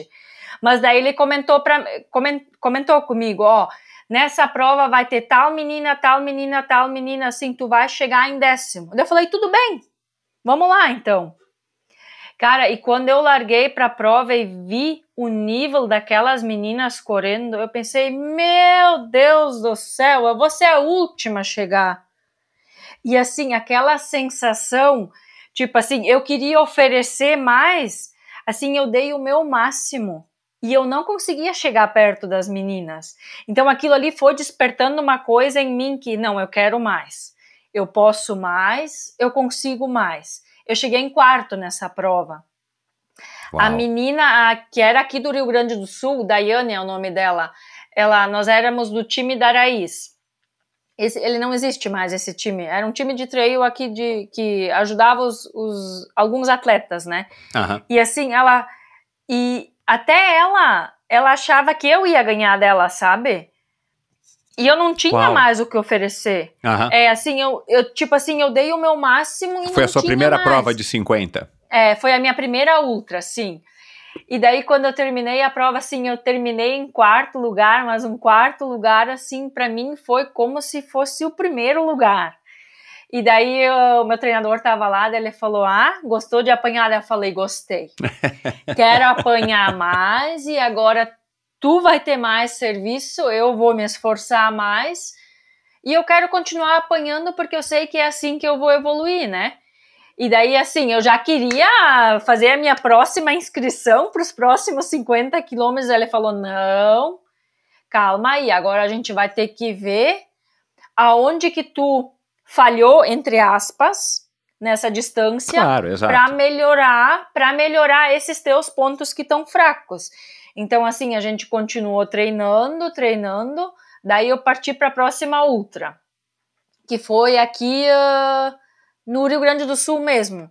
E daí eu, fi, eu fui a campeã na distância ultra do Campeonato Gaúcho aqui, e eu fui começando a fazer provas fora, sabe? Fui indo para as provas para apanhar mesmo. E apanhei muito, nossa, assim. E aquela adrenalina, sabe? Aquela emoção de ver as meninas ali fungando no teu cangote, tu tendo que escapar, tendo que, tendo que te virar nos 30 para fugir delas era uma sensação assim, e eu acho que é isso que me faz querer ir além, sabe? Saber que uh, até onde é que o meu corpo, até onde é que eu, até onde que ele consegue me levar, sabe? Então eu acho que, que é isso aí mesmo, sabe? Essa adrenalina e de querer sempre um pouco mais. Não querer ser melhor que as outras atletas, mas querer ser melhor do que eu fui há um mês atrás, há um ano atrás, e eu acho que é isso que me, que me dá essa energia, essa vontade de ir além. Você disse que, que sempre gostou disso, né? Dessa sensação de, de se superar e tal. Da onde veio isso? Como é que você descobriu isso? Porque se você não participou, era na academia, você não participou de nenhum esporte competitivo, tirando a infância. Isso vem da infância, da, da, do caçador, vem do salto em distância. De onde é que vem esse gosto por esse por essa sensação que muita gente repele isso, né? Tem gente que eu conheço algumas pessoas que não curtem sair da zona de conforto, né? Eventualmente até profissionalmente as pessoas enfrentam isso, mas quando é no esporte ou uma situação que é, que é provocada, porque você não precisa fazer isso, você se mete nessas nessas é, roubadas, me né? Mas tem gente que gosta disso. Muita gente, aliás, muita gente do endorfina gosta de se meter nessas roubadas. Por isso que eu trago essas pessoas aqui, né? Mas de onde que você descobriu que você gostava disso? Sabe que eu acho que vem sim da infância, desses jogos que a gente participava aqui, dos jogos municipais, assim, porque essa sensação da linha de chegada, todo mundo te aplaudindo, tu sabendo que, nossa, eu sou mesmo forte, eu sou mesmo marambo, eu consigo, sabe? e a, a, assim, a, as pessoas te aplaudindo, a, adrenalina, essa endorfina, eu acho que é, é essa junção de tudo, sabe? Saber que tu pode mais e assim uh, o reconhecimento das pessoas também. Eu acho que isso é uma coisa assim que te dá te dá um gás a mais, sabe? Os teus pais te, que... te, te, reconheciam quando você chegava em casa e contava que você foi a última a ser pega no caçador, não foi pega no caçador, que você estava saltando tanto em altura, que você corria, ganhava as corridas dos jogos. Você tinha esse reconhecimento dos teus pais ou eles não estavam tinha essa barreira que eles nem entendiam isso, que a gente também não pode culpar os pais, né? Mas eles não, eles não entendiam isso da filha adolescente deles. A verdade, né? A verdade é que, assim, eles não, entre aspas, não tinham tempo porque eles estavam tão preocupados no trabalho, em não é. nos deixar faltar nada na mesa, uhum. sabe? Que era uma coisa que. Não culpo eles, não julgo Exato. eles por isso, mas assim, eles não estavam nem aí para isso. Uhum. Sabe? Eles não. Assim, é uma educação diferente, sabe, de hoje em dia, que a gente teve naquela época. Mas eles não entendiam que aquilo ali era importante para mim, sabe? Exato. Exato. Eles não, eu diziam, concordo e ah, entendo, legal, assim, mas, concordo. Eu, mas eu eles entendo. não levavam o assunto além, sabe? É. Mudando aqui rapidamente de tópico, mas você assistiu a série do Netflix do Arnold Schwarzenegger? Qual delas? A do Arnold Schwarzenegger, a série sobre ele. Não é um filme, sobre é uma ele? série no Netflix. Não, acho que não. Assista. Eu não, me, eu não me recordo, acho que é no primeiro episódio. São quatro episódios, se eu não me engano, apenas. Ele é austríaco, ele é bem mais velho né, do que a gente, um, e ele foi criado por um pai militar. E ele conta que me mostra lá, porque tem fotos e aí tem encenação também. É bem legal a série, bem legal. Mesmo que você não goste de fisiculturismo, para quem gosta de esporte, é muito legal. Eu gosto. De físico. Ah, é verdade, coitado. É verdade, tá certo. Você também gosta, eu também adoro. Um, é, ele disse que a uma certa altura, o pai dele obrigava ele e o irmão a fazerem flexões de braço para poder tomar café da manhã. Se você não cumprisse certas quantidade, certa quantidade de flexão, você não tomava café da manhã. E ele fala disso, né, de uma maneira como você está contando. Eu não tive, eu não tive um abraço, eu não tive, né, olha que legal, Ivânia, vamos lá, né? Como eu, a gente, eu tento fazer com as minhas filhas e tal, ele não teve. Mas ele diz que isso, de certa maneira, foi o motor propulsor que fez ele querer sair daquela cidade, porque o ambiente onde ele estava era um ambiente estressante, o pai era opressor e tal. É, e ele falou, cara, eu preciso sair daqui, eu preciso ir sair da Áustria, eu quero ir para os Estados Unidos, porque ele via os fisiculturistas americanos, os atores de Hollywood, e ele falou, cara, eu quero ir para lá porque lá vai ser o paraíso. E claro que ele se desenvolveu um fisiculturista porque, cara, ele queria ter uma autoestima, né? E o fisiculturismo, num primeiro momento, eu acredito que todo mundo queira ter essa autoestima como você tem. Você quer ficar com o bração, com a perna bonita, com o corpo que você quer, e, e a musculação, o culturismo dá isso. E no final das contas, ele acabou tendo o sucesso que ele teve. E é legal ele contar com, sei lá, 70 e lá vai pedradas anos, porque você entende a força motriz do que fez ele chegar aonde ele chegou né? Então, não estou dizendo que é um paralelo com a sua história, mas são histórias que, que têm pontos em comum. E, de novo, não é culpa dos pais, porque os pais erram, eu erro, e todo mundo que é pai que está ouvindo sabe que a gente erra, pai e mãe. Mas você foi buscar é, no esporte, eu estou imaginando, é, essa autossatisfação, esse auto-reconhecimento, reconhecimento dos amigos, dos professores, da turma da escola, que talvez você não tinha em casa, né?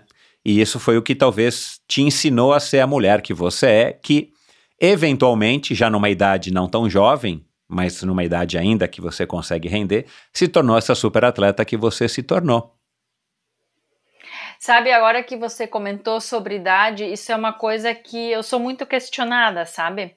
As pessoas vêm até mim e dizem: nossa, Ivânia, já imaginou se tu tivesse começado? Eu aposto que você pensou a mesma coisa, Já pensei, né? já pensei. Já pensou, só, só não comentou, é. né? Assim, nossa, Ivânia, já pensou se tu tivesse entrado na vida de esportista aos 25 anos, o que que você não poderia não, ter Não, se você tivesse saído da escola, ido para um programa é. de atletismo, da pista você ia para a rua, da rua você ia para maratona, maratona você ia você seguiu o caminho que você seguiu. Mas com 16 para 20 anos, também é um episódio que você tem que ouvir com a Carmen de Oliveira, que foi ganhadora Sim. da São Silvestre, foi para as Olimpíadas na maratona e que começou a correr com 14 e 15 para tirar a família do sufoco, para ganhar um dinheirinho aqui, um motorrádio ali, uma moto acolá.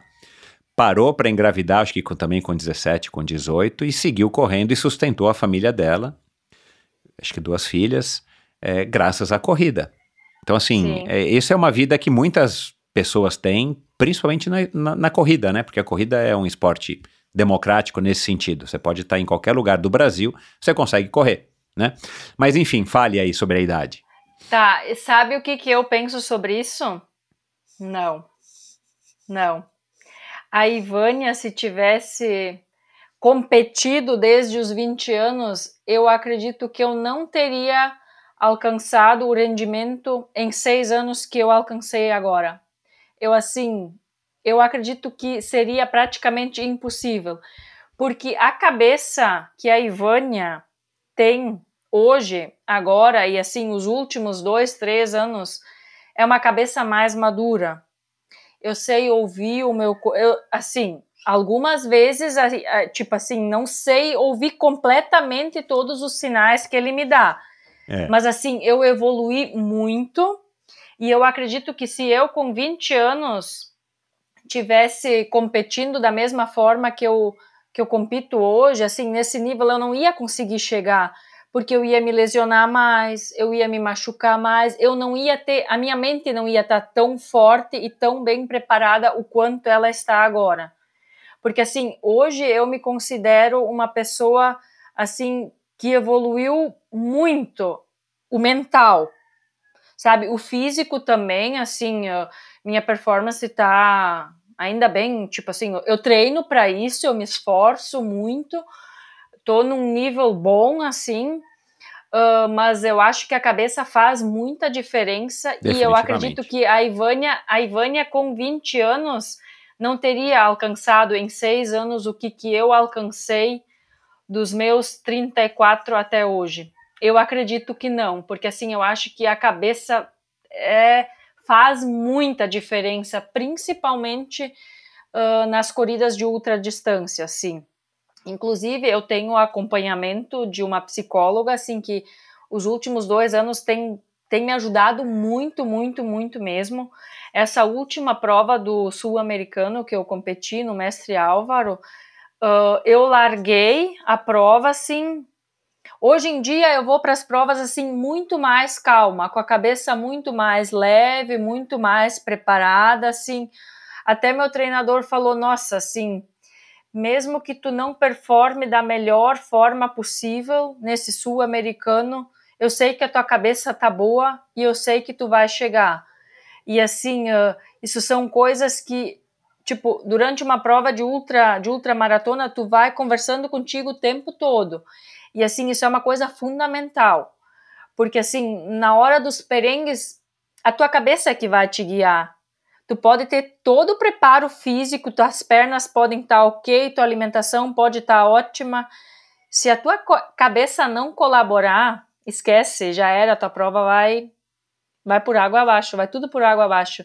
Então assim, eu acredito que a idade da Ivânia era essa mesmo, era esse o meu momento, tipo, é esse o meu momento.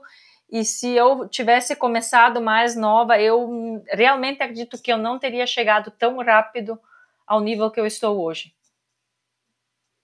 Parabéns. Nada como ter maturidade, isso aí.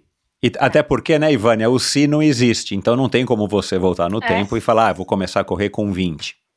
Mas é, é uma. É uma é, assim, você acho que refletiu e resumiu bem o que poderia ter sido, né? Já que você é a pessoa que mais se conhece, né? É, e definitivamente eu, eu, eu acredito que as coisas acontecem pra gente quando elas têm que acontecer. Quando elas né? têm que acontecer, então, é, não adianta a gente pintar aqui um cenário, ah, se você tivesse é. começado a correr com 14, 15, né, e fizer, feito 4, 5 anos de pista, aí teria ido para as ruas e tal.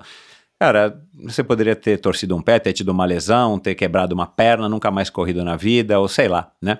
Ou caído na mão de um técnico assassino que iria, né, te lesionar até, e aí você não ia ter mais vontade de correr, e aí vai, né?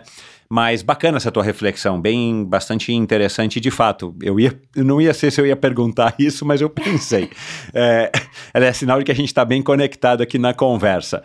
Agora, é, você falou que é, os ruivos, né? Eu, eu, eu brinquei contigo antes da gente começar a gravar. Você é a segunda ruiva em seis anos e pouquinho de, de podcast, porque não tem muitos ruivos, né? Eu já gravei com mãe de ruivos, que é a Rosana Fortes, do Strava, Já gravei agora recentemente com a Cacá Filippini, que também é uma corredora, é uma corredora amadora, que é bem ruiva. A Rosana não é ruiva, é casada com um ruivo e os filhinhos são bem ruivinhos, e você é a segunda ruiva. Mas eu não sabia, sabia que eles estão meio em extinção, mas eu não sabia que os ruivos aguentam, têm maior tolerância à dor.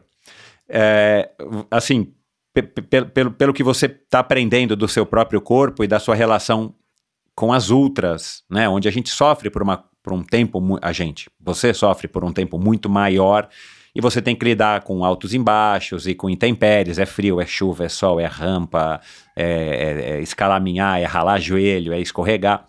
É, você acha que esse é um dos teus diferenciais? Eu a, acredito a saber que lidar sim. com a dor? Eu acredito que sim. Até às vezes o meu treinador me questiona assim. Aí quando eu digo para ele, cara, isso aqui não tá bom, eu preciso melhorar isso, eu preciso melhorar isso, tenho isso para melhorar, porque assim, uh, eu quero que ele me cobre. Eu várias vezes já questionei ele assim e falei, isso aqui não tá bom, porque eu olho os meus treinos assim, eu acho que eu devo ser a, a, atleta dele que mais fica reclamando, tipo, dos meus treinos. Porque os feedbacks que eu mando para ele, olha só, essa descida aqui eu piorei por que, que eu não estou conseguindo melhorar isso aqui? A gente tem que focar mais nisso. Eu, eu toda vez, sabe, eu sempre tenho Você um gosta de, de nos detalhes, você é daquela é. que não faz cegamente, você questiona, não. faz, avalia e vai discutir Sim. com ele. É, eu vou discutir com ele assim, eu tô eu acho que umas três vezes por semana é certo que eu ligo para ele e digo, ó, oh, isso aqui tem que melhorar, a gente tem que mudar isso. Eu acho que eu vou botar mais peso na mochila porque daí eu vou sofrer um pouco mais porque deixa as minhas costas doerem agora, daí lá no dia da prova não vai doer tanto, tudo coisinhas assim, e a gente vai se comunicando, vai se ajudando, e daí eu sempre digo, digo para ele, pode me cobrar, pode me mandar fazer treino que eu não gosto, manda, eu faço, porque assim, eu sei que é que é para minha evolução, né? E daí ele, às vezes ele diz, nossa, tu é a pessoa que mais reclama, né? Daí eu falei, cara, mas eu tô reclamando de mim. É tipo assim, eu quero melhorar as minhas, uh, tipo, as coisas que eu acho que não tão boas, eu quero melhorar, né? E daí ele sempre questiona, ele sempre diz assim, eu sei que tu gosta de sofrer. E eu sei que tu vai aguentar sofrer muito. Então, assim, tu não precisa ser a mais rápida no plano ou a mais rápida na subida, a mais rápida na descida, porque eu sei que tu vai ser a que vai aguentar sofrer por mais tempo. Então eu falei, tá bom, então eu sou forte, eu aguento sofrer. e daí até é engraçado, porque olha só, essa é uma jogada mental que eu uso nos treinos que, tipo assim, às vezes a gente não gosta de fazer um treino, né? Eu Muitas não, vezes, é. Tipo assim, ele me manda fazer 10 tiros de mil ele me manda a planilha na sexta-feira, aí eu já, na sexta-feira, às quatro e cinco, às quatro e seis, eu mando mensagem para ele, o que que eu te fiz para tu me mandar fazer 10 de mil? Porque ele sabe que eu não gosto de fazer, né? E daí, uh, durante o treino, eu fico pensando, tu é forte, tu consegue sofrer, tu aguenta sofrer mais que todo mundo. Aí, assim, uma hora terminaram os 10 de mil. Tipo, tudo jogadas mentais que eu claro. faço comigo mesma. Então, assim, eu, eu uso a estratégia do as ruivas aguentam sofrer mais, então tu vai terminar o teu treino sofrendo e pronto, acabou, nada vem de graça. Você tem que mais fazer uma camisa, viu? Você tem que fazer uma camisa é. com essa frase. é. É, pode, vai, ah, não, ah, depois a gente vai conversar, depois a gente vai conversar. Ô, Ivânia, o Querino é a pessoa, talvez, que mais te conheça, né? Ou que está mais próximo de você faz tantos anos nessa fase pré-corrida pré e pós-corrida. É, se a gente conseguisse chamá-lo aqui agora, eu sei que você não está na tua casa, mas perguntar para ele assim, o que que você descobriu ao longo desses últimos quantos anos? 2006 até 2023, 18, 17? 17. 17, é. 17 anos. Nesses 17 anos vivendo com a, com a Ivânia, o que, que você descobriu que você não sabia, né, depois que ela se tornou uma atleta? O que, que ele diria? O que, que eu acho que ele diria? É. Ou que você sabe que ele diria, que ele já disse: Nossa, Ivânia, eu não sabia que você era isso, eu não sabia que você era assado. Eu acho que ele diria que ele não imaginava que eu fosse tão forte. Porque assim, ele conheceu uma Ivânia, digamos que uma menininha, entre aspas. Porque assim, nós começamos a namorar, eu tinha 14 anos. Ai, Uau! isso quase merecia uma cadeia, né? Não, mas era uma outra época, era uma outra Era uma época. outra época, sim. Mas eu acredito, e assim, eu era muito dependente dele, muito dependente mesmo. Assim, eu não pegava o carro. Tá, com 14 anos, óbvio que não. Claro. Mas depois, quando eu tirei a minha carteira, assim, o máximo que eu pegava o carro para dirigir era daqui até o centro da cidade, que dá 5 quilômetros. E se bobeasse, eu estacionava o carro numa esquina, fazia tudo o que, que tinha para fazer na, na cidade, depois vinha para casa, sabe, para não ter, para não passar por nenhum apuro, entre aspas, né? E hoje em dia não. Hoje em dia, sim, se eu sou para pegar o carro e ir para Porto Alegre, deixar no aeroporto, eu faço tudo sozinha, eu me viro sozinha, sabe? Eu era muito dependente dele.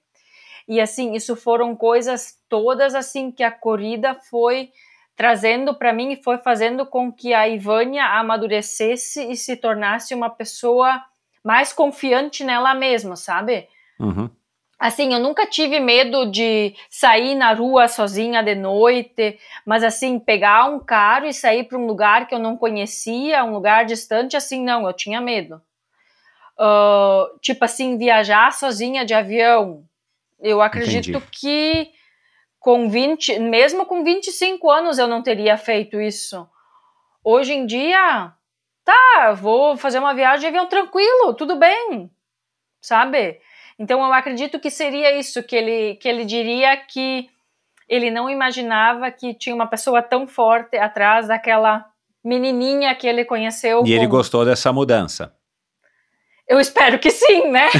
Olha, para depois de, des- de, digamos que uns sete anos ficou mais ou menos sete, de uns seis anos para cá, eu acho que teve toda essa transformação. Então ele tá aguentando ainda, né? É, por falar nisso, eu ia, eu ia até abordar esse assunto mais, mais no início da conversa, acabou passando, eu, eu ia passar, e agora você voltou, eu quero então é, perguntar um pouco. Ahn, numa cidade pequena, você é uma mulher, sai correndo, é, tem os seus resultados, tem a sua vida, né? Você é casada com ele, mas você tem a sua vida, né? Ele, é você quem corre, é você quem é a campeã. Ele que agora deve ser o, ah, você que é o marido da Rambo, né? e não você que é a esposa do, do, do, do Martini. Ahn, é, você enfrentou algum tipo de preconceito? Eu vi no teu Instagram algumas mensagens de mulheres te elogiando, né? No sentido de que não, não pelos teus resultados, mas pelo que você representa, uma mulher forte. E, né, por, uma, por um trocadilho do destino, ainda você tem esse sobrenome Rambo, né? Porque se fosse o João Rambo, ninguém ia, né?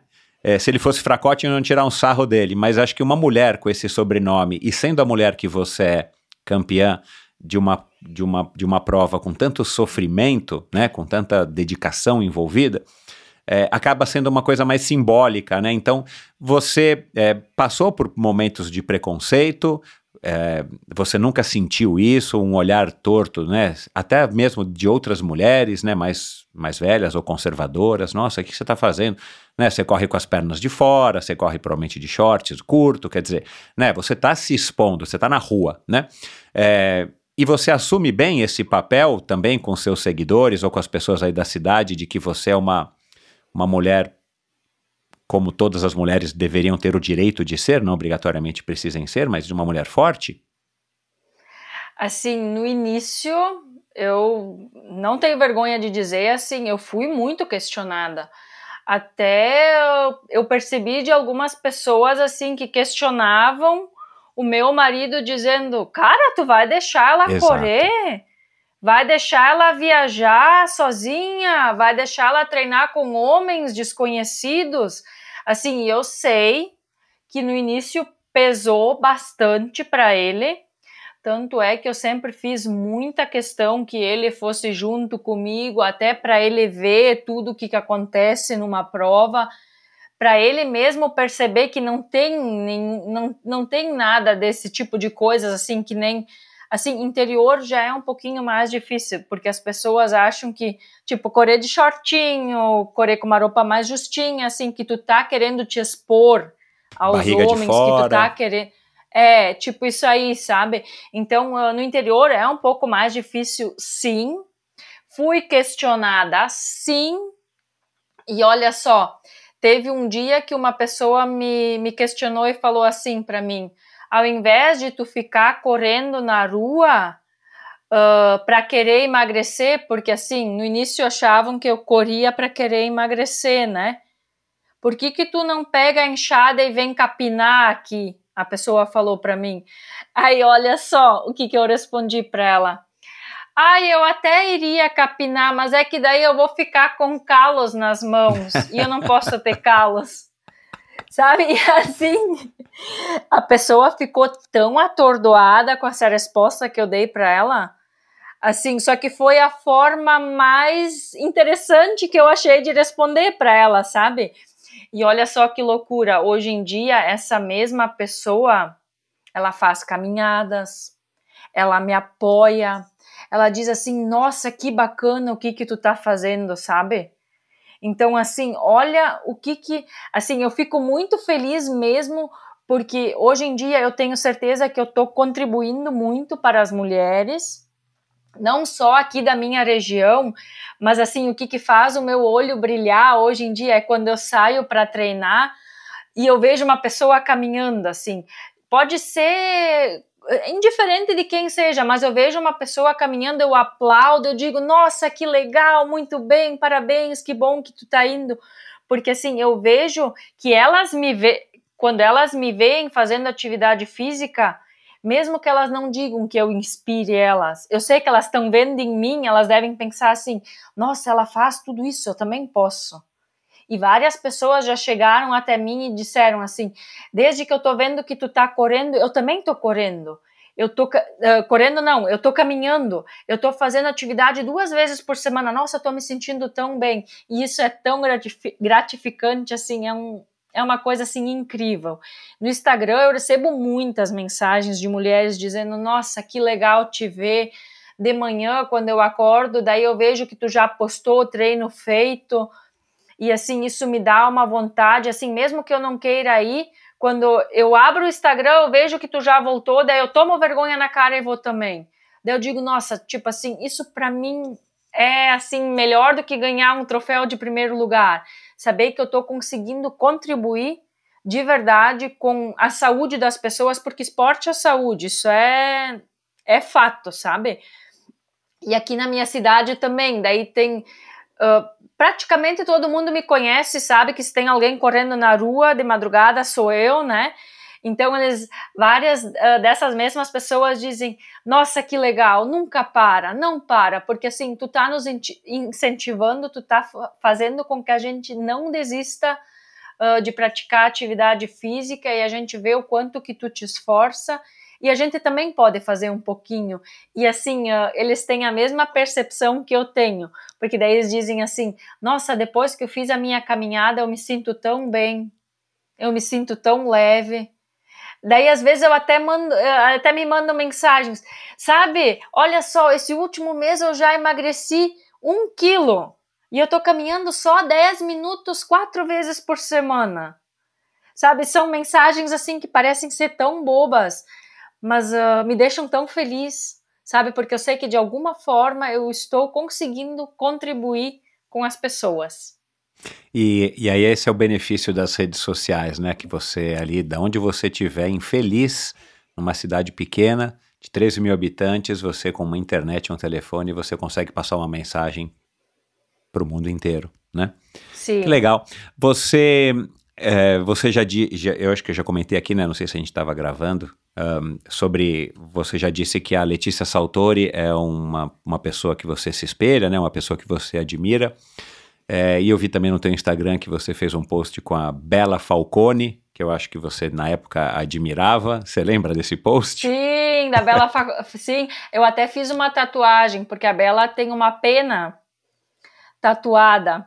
E eu fiz uma tatuagem de uma pena na minha costela. E olha só, na época eu nem, nem corria ainda, escrito é. resiliência da Olha Bela. Falcone, do corpo, na época do, do corpo escultural, das pernas torneadas. Bela Projeto Falcone. Verão, Projeto Verão 2017. Proje- Você é tem alguma foto isso. Projeto Verão 2017? É, É, quem mais que você admira? Quem são seus ídolos? Ou, sei lá, pessoas que você julga que têm sucesso?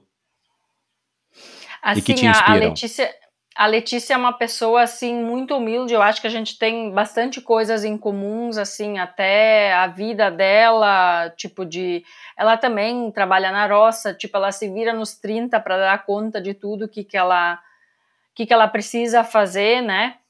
Ah, o Silvestrin também é um rapaz bem humilde, assim, e, nossa, é um atleta, assim, top mesmo. E que nem eu te falei, assim, não é, tipo, eu em momento algum quero ser melhor do que qualquer um deles. Eu quero ser melhor do que a Ivânia era ah, há um ano atrás, há um mês atrás, assim. Mas essas são pessoas, assim, que eu penso, nossa, olha só, eles conseguem fazer tudo isso. Então a Ivânia vai treinar para ser melhor do que a Ivânia foi há um tempo atrás e conseguir, quem sabe, talvez um dia chegar ao nível que eles estão. Isso aí. É, você tem apoio, se você quiser mencionar quais são as empresas que te apoiam, não tem problema nenhum. É, aliás, é até legal a gente reconhecer as empresas que te apoiam. Eu vi você também falando que em algumas provas você ia ou vai por conta da premiação, né? Porque você vai Sim. juntando, né? E, você trabalha de manhã na, na lavoura, à tarde você faz algumas horas de faxina para complementar a renda. É, e você tem essa vida feliz que você disse que tem, que você vive, que você tem tudo que você quer, mas, as, enfim, os custos de viagem, participação, os tênis, os materiais são caros, você gasta tênis pra caramba e por aí vai. É, como é que é a tua relação com a grana? Você acha que você poderia ser hoje mais bem recompensada financeiramente pelos teus resultados? Você entende que o cenário né, brasileiro do esporte é um cenário, infelizmente, ruim, né, na grande maioria das modalidades. É, o teu Instagram, cara, é- o teu Instagram parece que você né, é super desenvolta, eu achei pelo menos você super desenvolta nos teus vídeos e tudo mais. Você não parece uma pessoa inibida. Você está tentando essa estratégia também de ir engarinhando, você tem ainda né, relativamente poucos seguidores, mas de ter cada vez mais seguidores para poder passar essa sua mensagem que é tão legal, né, de felicidade, de força. De novo, eu acho que você tem que investir nessa tua marca, Rambo. Rambo. É, como é que é a tua relação com a grana e como é que você administra isso também, já que você tem tanta vontade de sair correndo por aí, de participar de provas, né? O Brasil já, já, já, já, já tem um calendário pelo que eu venho descobrindo através do Endorfina, com uma quantidade enorme de provas, inclusive provas de nível internacional. É, como é que você se relaciona com a grana e como é que você está planejando aí a sua, entre aspas, né, carreira, ou é uma segunda carreira, uma terceira carreira como corredora, para poder minimamente não gastar né, nada com o seu é, esporte? Tá, então eu vou falar primeiro da parte da Ivânia não ser tímida. Olha só, isso é mais um ponto curioso sobre a Ivânia.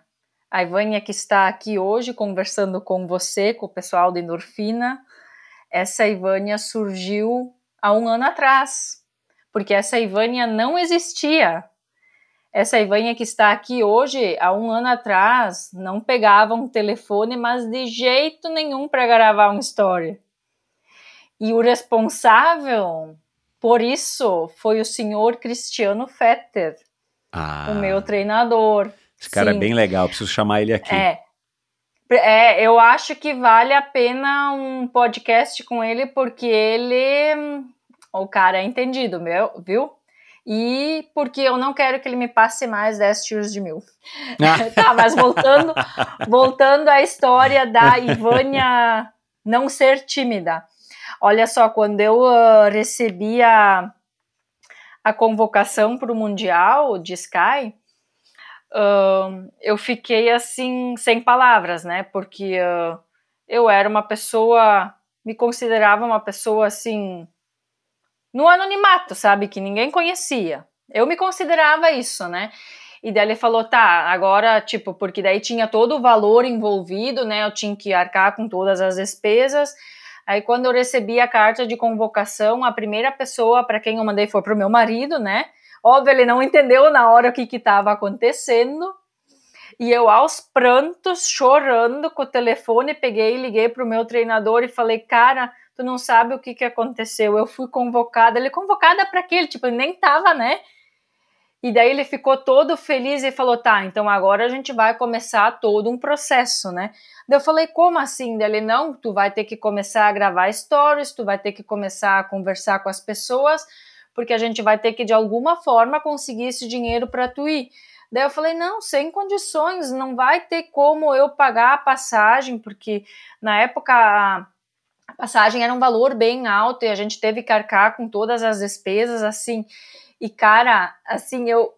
A galera. Parece que o mundo todo conspirou para que eu fosse para esse mundial.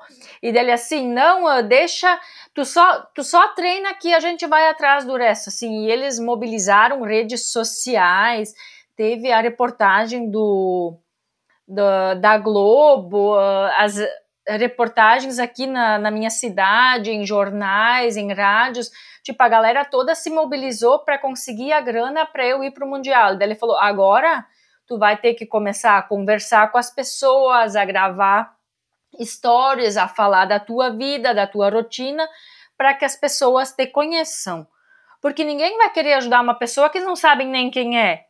Então, assim, quando, quando foi feita, quando a gravação do jornal foi ao ar, e daí, assim, enquanto que a gente estava fazendo a gravação, eu ficava mandando as coisas pro treinador e pedindo assim, ó, oh, tá bom isso aqui, o que, que tu quer que eu melhore, o que, que eu preciso fazer, né? E assim, quando a gravação foi ao ar, assim, foi uma enxurrada de mensagens no meu telefone que eu não sabia nem o que estava acontecendo.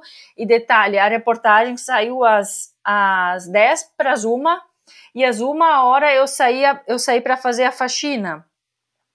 E eu normalmente a faxina eu volto pelas 5 e 15. Aquele dia eu tive que ficar até às 6 e meia fazendo faxina, porque assim o meu telefone não parava de tocar. Eu tinha que trabalhar, eu tinha que fazer o meu serviço e eu não estava dando conta de responder todas as mensagens. E o meu treinador, ó, agora tu vai ter que começar a conversar com as pessoas, tu vai ter que falar da tua vida, tu vai ter que, deu meu Deus, como é que eu vou fazer isso? Como é que eu vou fazer isso? Então isso aí eu devo devido a ele sabe? Porque eu era muito tímida. Eu, assim, não vou mentir, assim, se me parassem na frente de uma pessoa estranha para eu ir conversar, eu, eu, tinha vergonha. Assim, bem bicho de mato mesmo, de interior, medo, medo das pessoas, assim, sabe? E isso tudo foi uma coisa que eu fui adquirindo uh, durante esse um ano. E depois que eu fui para o Mundial, e dele assim, não pensa que vai parar agora. Agora sim que tu vai ter que começar a conversar com as pessoas, tu vai ter que contar a tua história. Participar porque, assim, de podcasts. É, participar de podcasts, e daí eu falava, mas o que, que eu vou falar num podcast? O que, que eu vou dizer? Eu vou ter que anotar o que, que eu vou falar? Daí ele falou, não, tu simplesmente vai sentar ali, vai conversar com o teu entrevistador, vai contar a tua história, vai falar sobre a tua vida e tá tudo certo. E daí eu falava para ele, e se eu falar uma coisa de errado? Daí ele falou, não, tu não vai falar nada de errado porque tu vai contar a tua vida, tu vai explicar para as pessoas quem é a Ivânia, o que, que a Ivânia faz e pronto. E assim, essa Ivânia que está aqui hoje, ela nasceu há um ano atrás, sabe? E depois do Mundial, ele falou assim: agora tu vai ter que dar uma explicação para as pessoas que te ajudaram, para as pessoas que contribuíram para tu chegar nesse Mundial, que te ajudaram a, a chegar lá. Então, assim, era um compromisso que eu tinha comigo e com toda a nação que me ajudou a chegar lá. Então, assim, eu tinha que falar para as pessoas: olha, aconteceu isso, eu fiz isso, isso, isso. Era tipo uma forma que eu tinha de retribuir. Uhum. E agora, voltando à questão da grana. Assim, é, é uma coisa que as pessoas também me questionam bastante sobre valores de inscrições de provas. Assim, os valores são bem altos. Só que daí eu sempre digo assim: os valores das inscrições são altos, mas o que, que tem por trás de uma organização de uma prova, Meu os Deus, gastos é. que, orga, que os organizadores têm. Gente, é algo absurdo. realmente é muito caro. E a logística toda, tipo, tudo que envolve, isso são staffs, são ambulâncias, são médicos, tem que estar tá todo mundo ali. Não é só aquela barinha de cereal que tu ganha ou aquela Exato, camiseta, aquele copo número de d'água, coisa. claro. É. Não, é. Assim, tem muita coisa por trás disso. Hoje em dia, assim, eu ainda pago algumas inscrições de provas, uh, algumas eu ganho as inscrições, os meus apoiadores pagam algumas das inscrições uh, para eu ir, para eu representar as marcas, então tenho ajudas, hoje em dia eu tenho uma patrocinadora uh, que é a Stone, que me fornece todas as roupas. As roupas, Eles também, sim, eles contribuem também com um valor mensal, Ótimo. e esse valor uh, eu uso para pagar uh, as minhas despesas de suplementos, porque eu ganho alguns suplementos, só que não são todos os que eu ganho. Aqui na minha região tem uh, a Empório Natural Finkler e o Alemão Suplementos, que me dão descontos bons na compra de produtos. A Empório oferece muitos produtos para mim. É óbvio que eu não vou chegar lá né, e fazer um rancho gigantesco, então eu também tenho consciência disso, até porque eles também têm que sobreviver, né? A Stratos também está fornecendo os meus intratreinos agora, que, assim, parece não ser muito, mas, assim, para quem é corredor sabe que juntando Funciona. um pouquinho aqui, um pouquinho. É. é o, o, custo se torna muito alto. E os tênis e os artigos esportivos, assim, eu estou recebendo agora da Columbia, que também eu sou atleta da Columbia Uau, agora, então. que legal, uma sim, super marca. Tá. É uma super marca, assim, os produtos deles realmente são muito, muito bons, assim. E uh, isso é outra coisa que vários atletas, então, me chamam perguntando sobre os produtos.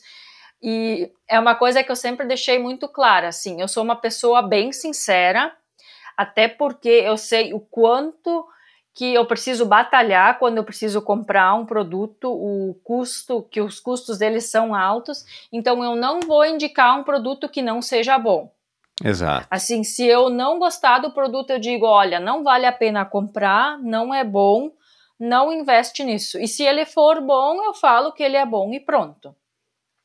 E também tenho o, o Cristiano Fetter, então, que me patrocina, a academia também me patrocina, me dá, uh, tipo, eu não pago mensalidade na academia. É a MR, eles, né? A MR, sim. Nutricionista, a nutricionista Diane, que está fazendo um trabalho, assim, espetacular comigo.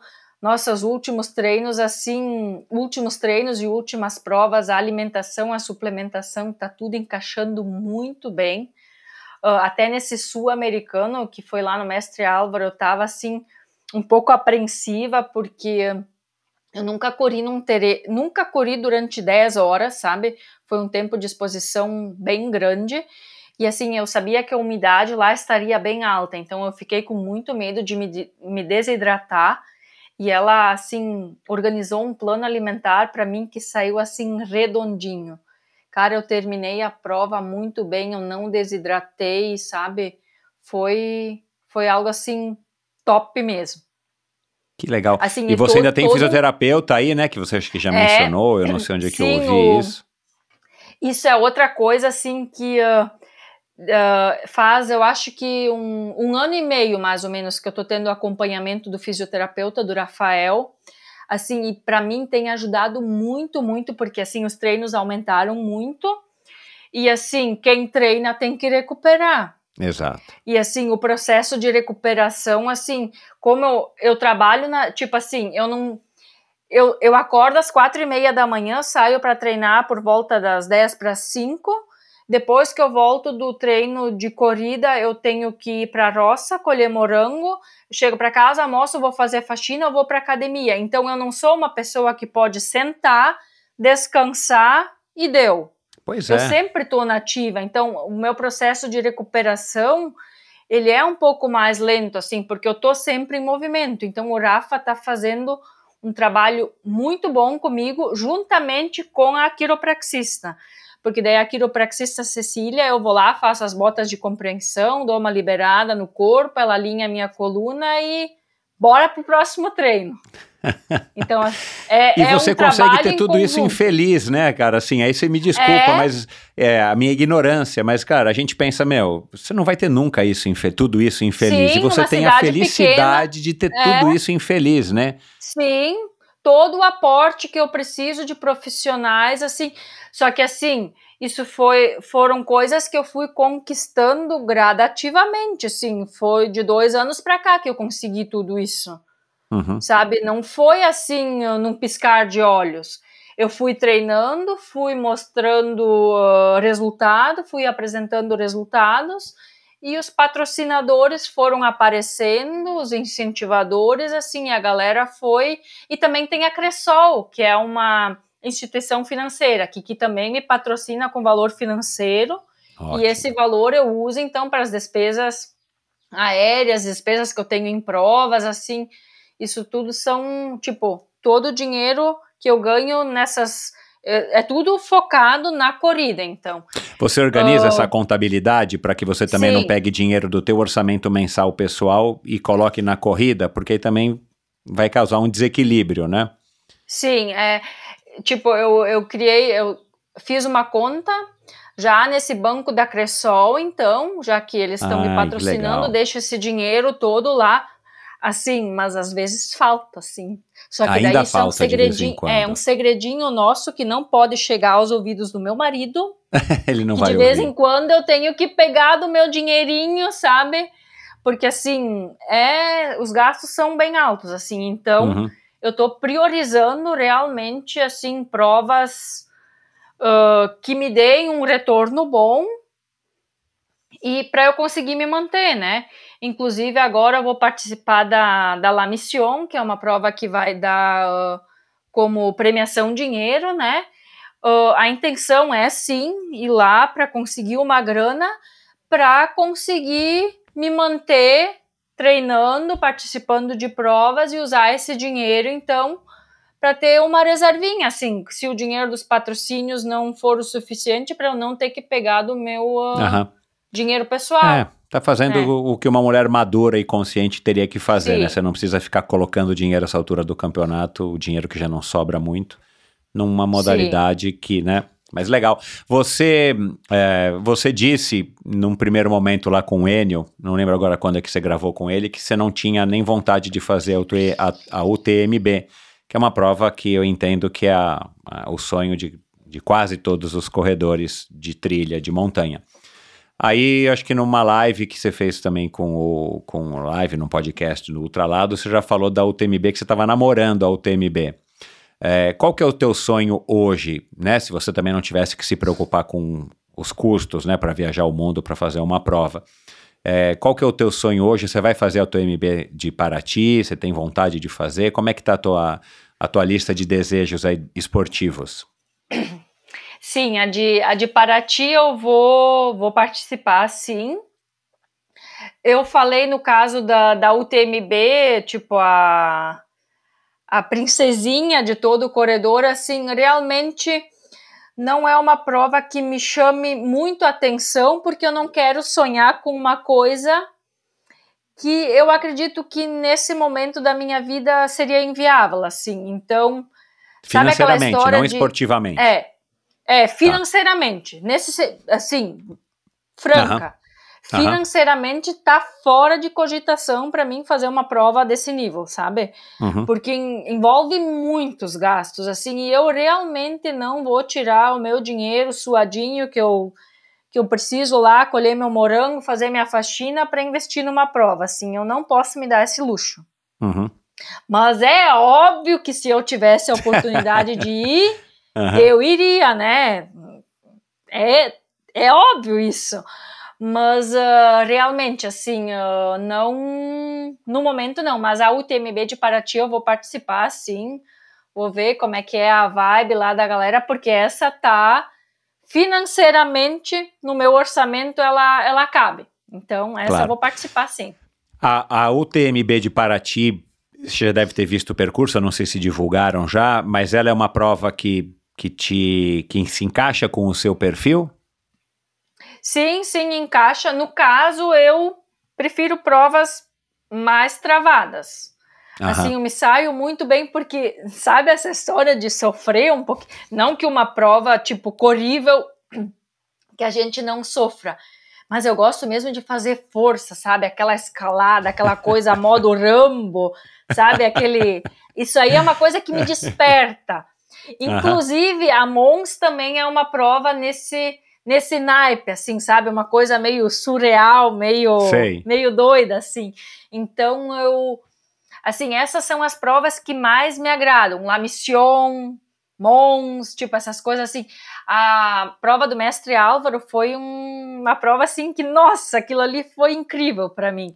Vai Feita ter uma agora você. também da É, vai ter uma prova também da Insanity no em outubro. Só que essa eu ainda não não confirmei se eu vou ou não, mas também é uma uma prova com um nível técnico bem pesado, assim, eu, eu gosto mesmo disso, sabe, do, do modo Rambo das provas. a, a, a, UTMB da, da França, né, de Chamonix, ela, ela então não é uma prova também que é muito a tua cara, porque ela é mais corrida, né, são trilhas, né? Sim. Eu, eu queria... gosto muito, gosto muito de provas corridas, mas assim, corríveis, mas assim, agora, depois da, da mestre Álvaro, uh, tipo assim, uma prova bem técnica e eu vou encaixar La Mission também, que vai ser uma prova bem técnica. Então, uhum. depois dessas duas provas, a gente vai mudar de novo o treinamento para fazer a Paraty. Então, assim, para eu correr e desenvolver bem nessa ah, prova. Tá. Uhum, Mas, você vai se adaptar, assim, tá. É, para eu fazer, tipo, vai ter então uma diferença de treinamentos para eu poder competir bem nessa prova. Mas a, a, de Chamonix, assim, óbvio que se eu tivesse a oportunidade de ir, eu não ia nem, nem cogitar, sabe? Ia treinar velocidade dia e noite para ir para lá e fazer uma prova corrível. Sem sombra de dúvidas. É, você já ouviu falar da Barkley Marathons? Por cima já ouvi falar. É uma falar corrida algumas... que quase ninguém é. termina? Sim, sim, sim. Não, mas essa aí deixa para os ramos mais pelo, fortes é, que eu. Essa, pelo jeito, é desse estilo que você gosta. Não, não, essa não é para correr, você vai passar um frio de lascar, vai ter que dar cinco voltas à noite de dia e, e, e vai chegar toda arranhada, né? Vai ter que varar mato. Não, essa é para um nível de rambo mais forte do que eu. Essa Rambo 2, não... Rambo 2, é. a missão. A missão. é, eu gravei também com o Henrico Frigieri, que foi o primeiro brasileiro que se classificou, o único até hoje que conseguiu se inscrever, né? Porque você não consegue achar como é que faz a inscrição. Não, é, não consegue. Mas nós entrar. gravamos antes dele participar. Ele estava treinando e ele veio da. Quer dizer, ele ainda participa de corridas de aventura. E ele gosta bastante desse estilo mesmo de rasgação de, de mato, né? Sim. De ralar, de, de escorregar e tal, mas ele infelizmente não conseguiu terminar também a prova. Mas essa de repente é uma prova que você pode colocar aí na tua listinha e quem sabe um dia. Podemos pensar a respeito. legal. E Vânia, para a gente é, terminar, eu achei muito legal um post que você fez, não lembro quando, é, mas eu achei tão legal essa coisa. Eu já tinha ouvido, não é? Acho que não é uma frase sua, não é uma frase sua. Quando foi a última vez que você fez uma coisa pela primeira vez? Sim, eu, é, isso é, é uma coisa bem interessante, né? Uh, é uma pergunta para mim? Exato. Essa. você perguntou isso para os teus seguidores, né? Sim. E, e, e eu tô te fazendo aqui essa pergunta agora. Quando é que você fez alguma coisa pela primeira vez, né? A última vez que você acho, fez uma coisa pela primeira vez. Eu acho que a última vez foi quando eu competi uma prova de MTB de bike. Assim, porque eu, eu uso a bike como complemento nos meus treinos de corrida, né? E um dos meus patrocinadores, inclusive esse eu não citei, que é a Runov Store, que é uma, uma empresa aqui da região de bikes, eles patrocinaram essa prova, né? E daí uh, ele falou assim: Olha, te dou a inscrição, tu vai lá e compete. Só que detalhe: eu tinha feito uma prova de 21 quilômetros no sábado, com uh, mil de altimetria, e essa competição de bike era no domingo. Eram 45 quilômetros também com mil de altimetria. Daí eu comentei com ele: olha, tudo bem, eu aceito a inscrição, mas tu não vai querer que eu te entregue performance, né? Porque eu vou fazer a prova no sábado, eu preciso participar dela, uh, porque ela é importante para o meu calendário de corridas e tudo. Daí, não, eu só quero que tu vá lá, que tu vista a camiseta para representar, né? Cara, quando deu a largada, eu me senti tão mal, tão mal, porque na categoria de bikes tem uma que chama Nelore. Nelore são os, os atletas acima de 90 quilos, né? Exato. Tipo, largou a prova, tava lá a Ivânia. Meu Deus, eu era a última. Todos os atletas, todos os atletas passaram por mim. Até os Nelore. Não, tipo assim, só, só por estar tá comentando, né? Aí quando eu cheguei no, no primeiro staff, era um amigo meu que também compete. Daí ele falou: Vamos, Ivânia. Daí eu falei: Arthur, eu sou a última, tu acredita nisso? Tipo assim, eu tava rindo da minha desgra desgraça, entre aspas, né? Daí ele falou: Não, Ivânia, tu é forte. Agora na primeira subida tu vai deixar todo mundo para trás. Ele falou para mim, sabe? Cara, e aquilo ali foi como ligar uma luz para mim. Ele falou aquilo ali, eu comecei a botar uma força nas pernas. E tu acredita que no quilômetro 30 eu já estava em terceiro das meninas? e no quilômetro 35 eu já avistava a primeira colocada na minha frente. E daí, voltando à questão da endorfina, veio aquela endorfina louca, nossa, a menina tá ali na minha frente. E ela era uma atleta assim top das bikes do MTB, né? Eu pensei, nossa, eu posso tentar, né? Porque eu avistava ela na minha frente. Só que assim, a bike tinha muitas trilhas, assim, e eu não, não tinha estratégia nenhuma do que, que fazer na trilha, até medo de quebrar a bike, sabe?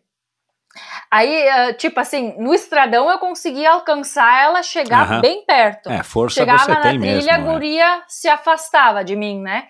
Só que daí, quando ah, no finalzinho da prova, faltando 10 quilômetros para completar a prova, essa trilha eu conhecia e eu sabia o percurso até chegar na, na cidade e ela não sabia, então era uma vantagem que eu tinha. E daí ali nesse momento brotou de novo a endorfina, né? E daí eu cheguei no, no grupo de staffs, o meu patrocinador tava lá, ele falou: Vamos, Ivânia, a guria tá ali na tua frente, tá logo ali. Em resumo, a menina chegou, ela foi a campeã da prova e eu cheguei seis segundos depois dela. Uau! Nossa, assim, uma endorfina a milhão. Nossa, eu abracei, eu abracei tanto aquela menina, eu agradeci tanto. E ela falou: Nossa, por que, que tu tá tão feliz? Eu falei: Menina, tu não tem noção de quando foi a última vez que eu senti isso aqui, o que eu senti o que eu senti hoje. Sabe, essa endorfina, essa emoção de alguém ali, a menina ela estava todo momento na minha frente, mas eu ali lutando, sabe, para conquistar, para chegar, para chegar Uma maravilha e essa sensação. ela ali é. na minha frente, sabe? Nossa, foi algo muito incrível. Então eu acho que essa foi a última vez que eu fiz uma coisa pela primeira vez. Foi esse ano, ano passado? Foi que ano? Se foi ah, esse ano, esse ano é. Ah, legal. Não, não, foi no ano passado. No ano passado foi. Sim. Tá. É, É. Para terminar agora mesmo de verdade, o mountain bike ele pode ser uma modalidade que você vá cada vez mais é, arriscar participar? Porque também tem provas como a Brasil Ride e, e outras que, que são bem desafiadoras e, e- e que despertam isso, né? Ainda mais você que Sim. gosta de sofrer, que lida bem com o sofrimento. É uma modalidade que eventualmente você gostaria de se arriscar? Se arriscar no sentido né, de enfrentar, de experimentar, de ir um pouquinho mais a fundo? Olha, vontade eu até queria. Eu até teria, sabe? Mas o problema é que a corrida já é um esporte bem caro e o mountain bike é mais, mais caro. caro ainda. É bem mais caro. É assim, porque É. ah, qualquer pecinha que tu estragar na bike é uma Não, é facada, caro. assim, É. é. um valor muito. Então, assim, de novo, voltando à questão do financeiro. Só por isso que eu não.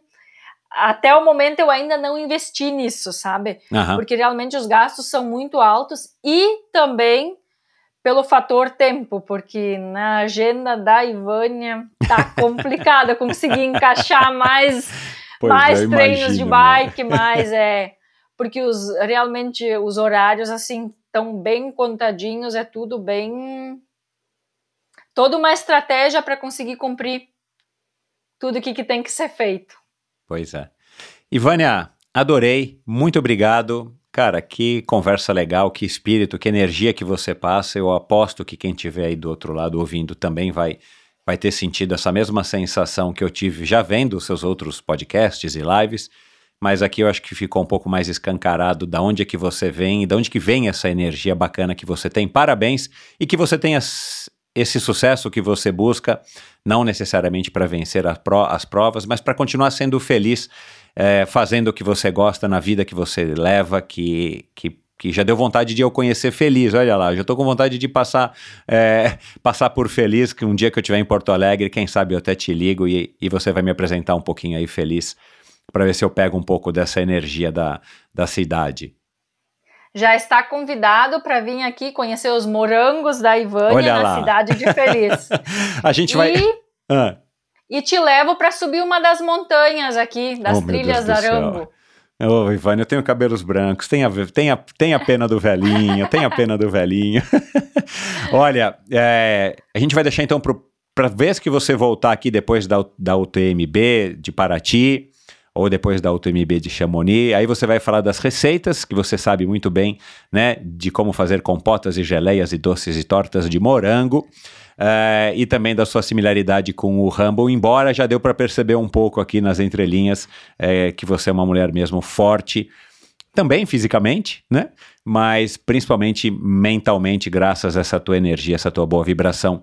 Saúde para você, manda um abraço pro Querino, ele é um homem de sorte, ele sim é um homem de sorte, é, por ter uma mulher como você ao lado dele. E é isso, saúde para você e muitas vitórias e conquistas. Muito obrigado, foi um prazer contar um pouquinho da minha história. Espero que tenha conseguido agregar um pouco ao esporte, aos ouvintes do Endorfina Podcast. E para quem precisar de umas dicas de, de ramo e eu puder ajudar, podem me chamar, que eu terei o maior prazer em poder ajudar. Ótimo. Obrigado, viu? Saúde. Obrigado pelo convite mais uma vez. E é isso, espero que você também tenha curtido esse episódio com a Ivânia. Eu adorei, né? Falei aqui para ela e já tinha dito para vocês no começo do episódio que é, tinha sido um episódio, uma conversa muito bacana e de fato foi.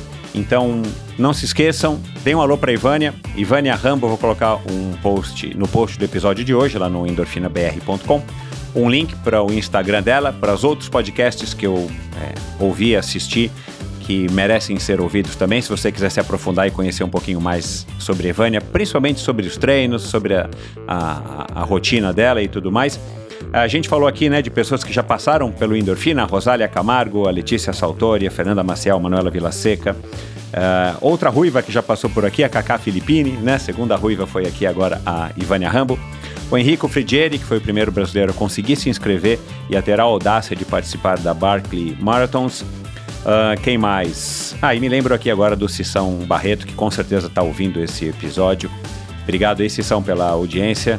Um executivo da Umint, um corredor de, de trilha de ultras distâncias, já participou da UTMB. É, e um cara fantástico também com uma história sensacional. Então, se você não ouviu, vai lá e ouça aqui mesmo onde você está ouvindo esse episódio, ou no endorfinabr.com, meu site, ou no canal do YouTube Endorfina TV com Michel Bogli. Basta você ir no meu site, lá você encontra links para o meu perfil no Instagram. Aliás, recomendo, siga o Endorfina, você me ajuda e ajuda a outras pessoas a estarem descobrindo o Endorfina. É, lá no meu site você encontra um link para o meu canal no YouTube. Lá também você pode assistir, né? Os vídeos estão embedados lá do YouTube para você assistir também no site. Você fica por dentro de tudo o que acontece no universo do Endorfina, a newsletter semanal que toda sexta-feira eu envio. Lá você pode apoiar financeiramente esse projeto através da plataforma do Apoia-se. Lá você pode é, conhecer um pouquinho a respeito do Endorfina ao vivo. Então, se você quiser levar um pouquinho do Endorfina para sua empresa, para sua loja, para sua escola, para sua universidade, entre em contato comigo, a gente conversa, eu tenho o maior prazer em lhe explicar e quem sabe levar então um pouquinho de inspiração aí para os seus clientes, para os seus alunos, para os seus é, colaboradores, para os seus funcionários. E é isso. E se você quiser se aprofundar de novo um pouquinho mais, ah, já falei, né? É, vou colocar todos os links, e eu coloco todos os links das redes sociais, de assuntos mencionados nas conversas lá no post do, de cada um dos episódios, no caso aqui da Ivânia, no post do episódio de hoje. Lá você arrasta para baixo ali depois do vídeo, depois dos patrocinadores, você arrasta e vê lá. É, saiba mais através desses links, alguma coisa assim, e lá você já vai direto para as redes sociais, para posts, para matérias, para notícias dos, dos convidados ou que foram mencionados aqui pelos convidados. É isso. Muito obrigado pela sua audiência, Endorfina. Seis anos com você, trazendo histórias inspiradoras como essa aqui da Ivânia Rambo uma mulher simples, uma mulher inteligentíssima, uma mulher super resiliente, uma mulher com uma força interior e principalmente acho que a maior qualidade da Ivânia não são os, os braços fortes ou as pernas torneadas, mas a felicidade, a energia que a felicidade traz para ela de viver a vida que ela curte, uma vida que ela sonha, uma vida que é uma vida dos sonhos para ela, e isso eu acho que é a mensagem mais legal dessa conversa. Então é isso, até o próximo episódio do Endorfina com mais um convidado, mais uma convidada fantástica. É, e é isso, valeu pessoal, um abraço. Esse episódio foi um oferecimento da Pink Chicks. Você sabe como cuidar da pele após o treino? Hum. Falamos muito sobre a proteção contra os raios solares e dos cuidados antes do treino. Eu tenho falado muito isso aqui. Mas as atividades físicas de alta intensidade têm um impacto significativo na pele, especialmente no rosto. Pensando nisso, a Pink Chicks desenvolveu o After, que é o primeiro creme pós-treino facial do Brasil. Esse produto foi pensado para acalmar a pele e reduzir a vermelhidão excessiva pós-esporte, diminuindo a irritação da pele. Além disso, esse produto tem uma ação que minimiza o efeito da gravidade sobre a pele devido ao ativo chamado Elevastin, presente na fórmula. Esse ativo melhora a firmeza e elasticidade do rosto, evitando a flacidez. O After também é muito indicado para tratamentos de manchas, como melasma, muito comum principalmente em mulheres que praticam atividade física expostas ao sol. Sua fórmula combina ativos como o alfa-arbutin, niacinamida e o ácido cógico-alen, que juntos potencializam o efeito clareador. Para quem ainda não conhece, a Pink Chicks é uma marca 100% nacional de dermocosméticos desenvolvidos especialmente para quem pratica esportes. Possui uma linha completa de proteção solar resistente à água e ao suor, anti-atrito para diversos tipos de assaduras, maquiagem com proteção solar e produtos para cuidar da sua pele. A Pink Chicks está com você em todos os movimentos. Visite agora mesmo o site pinkchicks.com.br/endorfina e utilize o cupom ENDORFINAPINK para adquirir todos os produtos que você quiser com 10% de desconto. E siga @pinkchicksbrasil no Instagram. Obrigado por ouvir esse episódio do Endorfina. Acesse o endorfinabr.com, vá no post do episódio de hoje para conhecer um pouco mais sobre o meu convidado e alguns assuntos abordados em nossa conversa. Lá você ainda encontra todos os episódios do Endorfina. Siga o Endorfina BR no Instagram e confira imagens inéditas e inusitadas dos meus convidados. Participe enviando comentários e sugestões. Se você curtiu, colabore assinando Endorfina no seu agregador de podcasts preferido e compartilhando com seus amigos.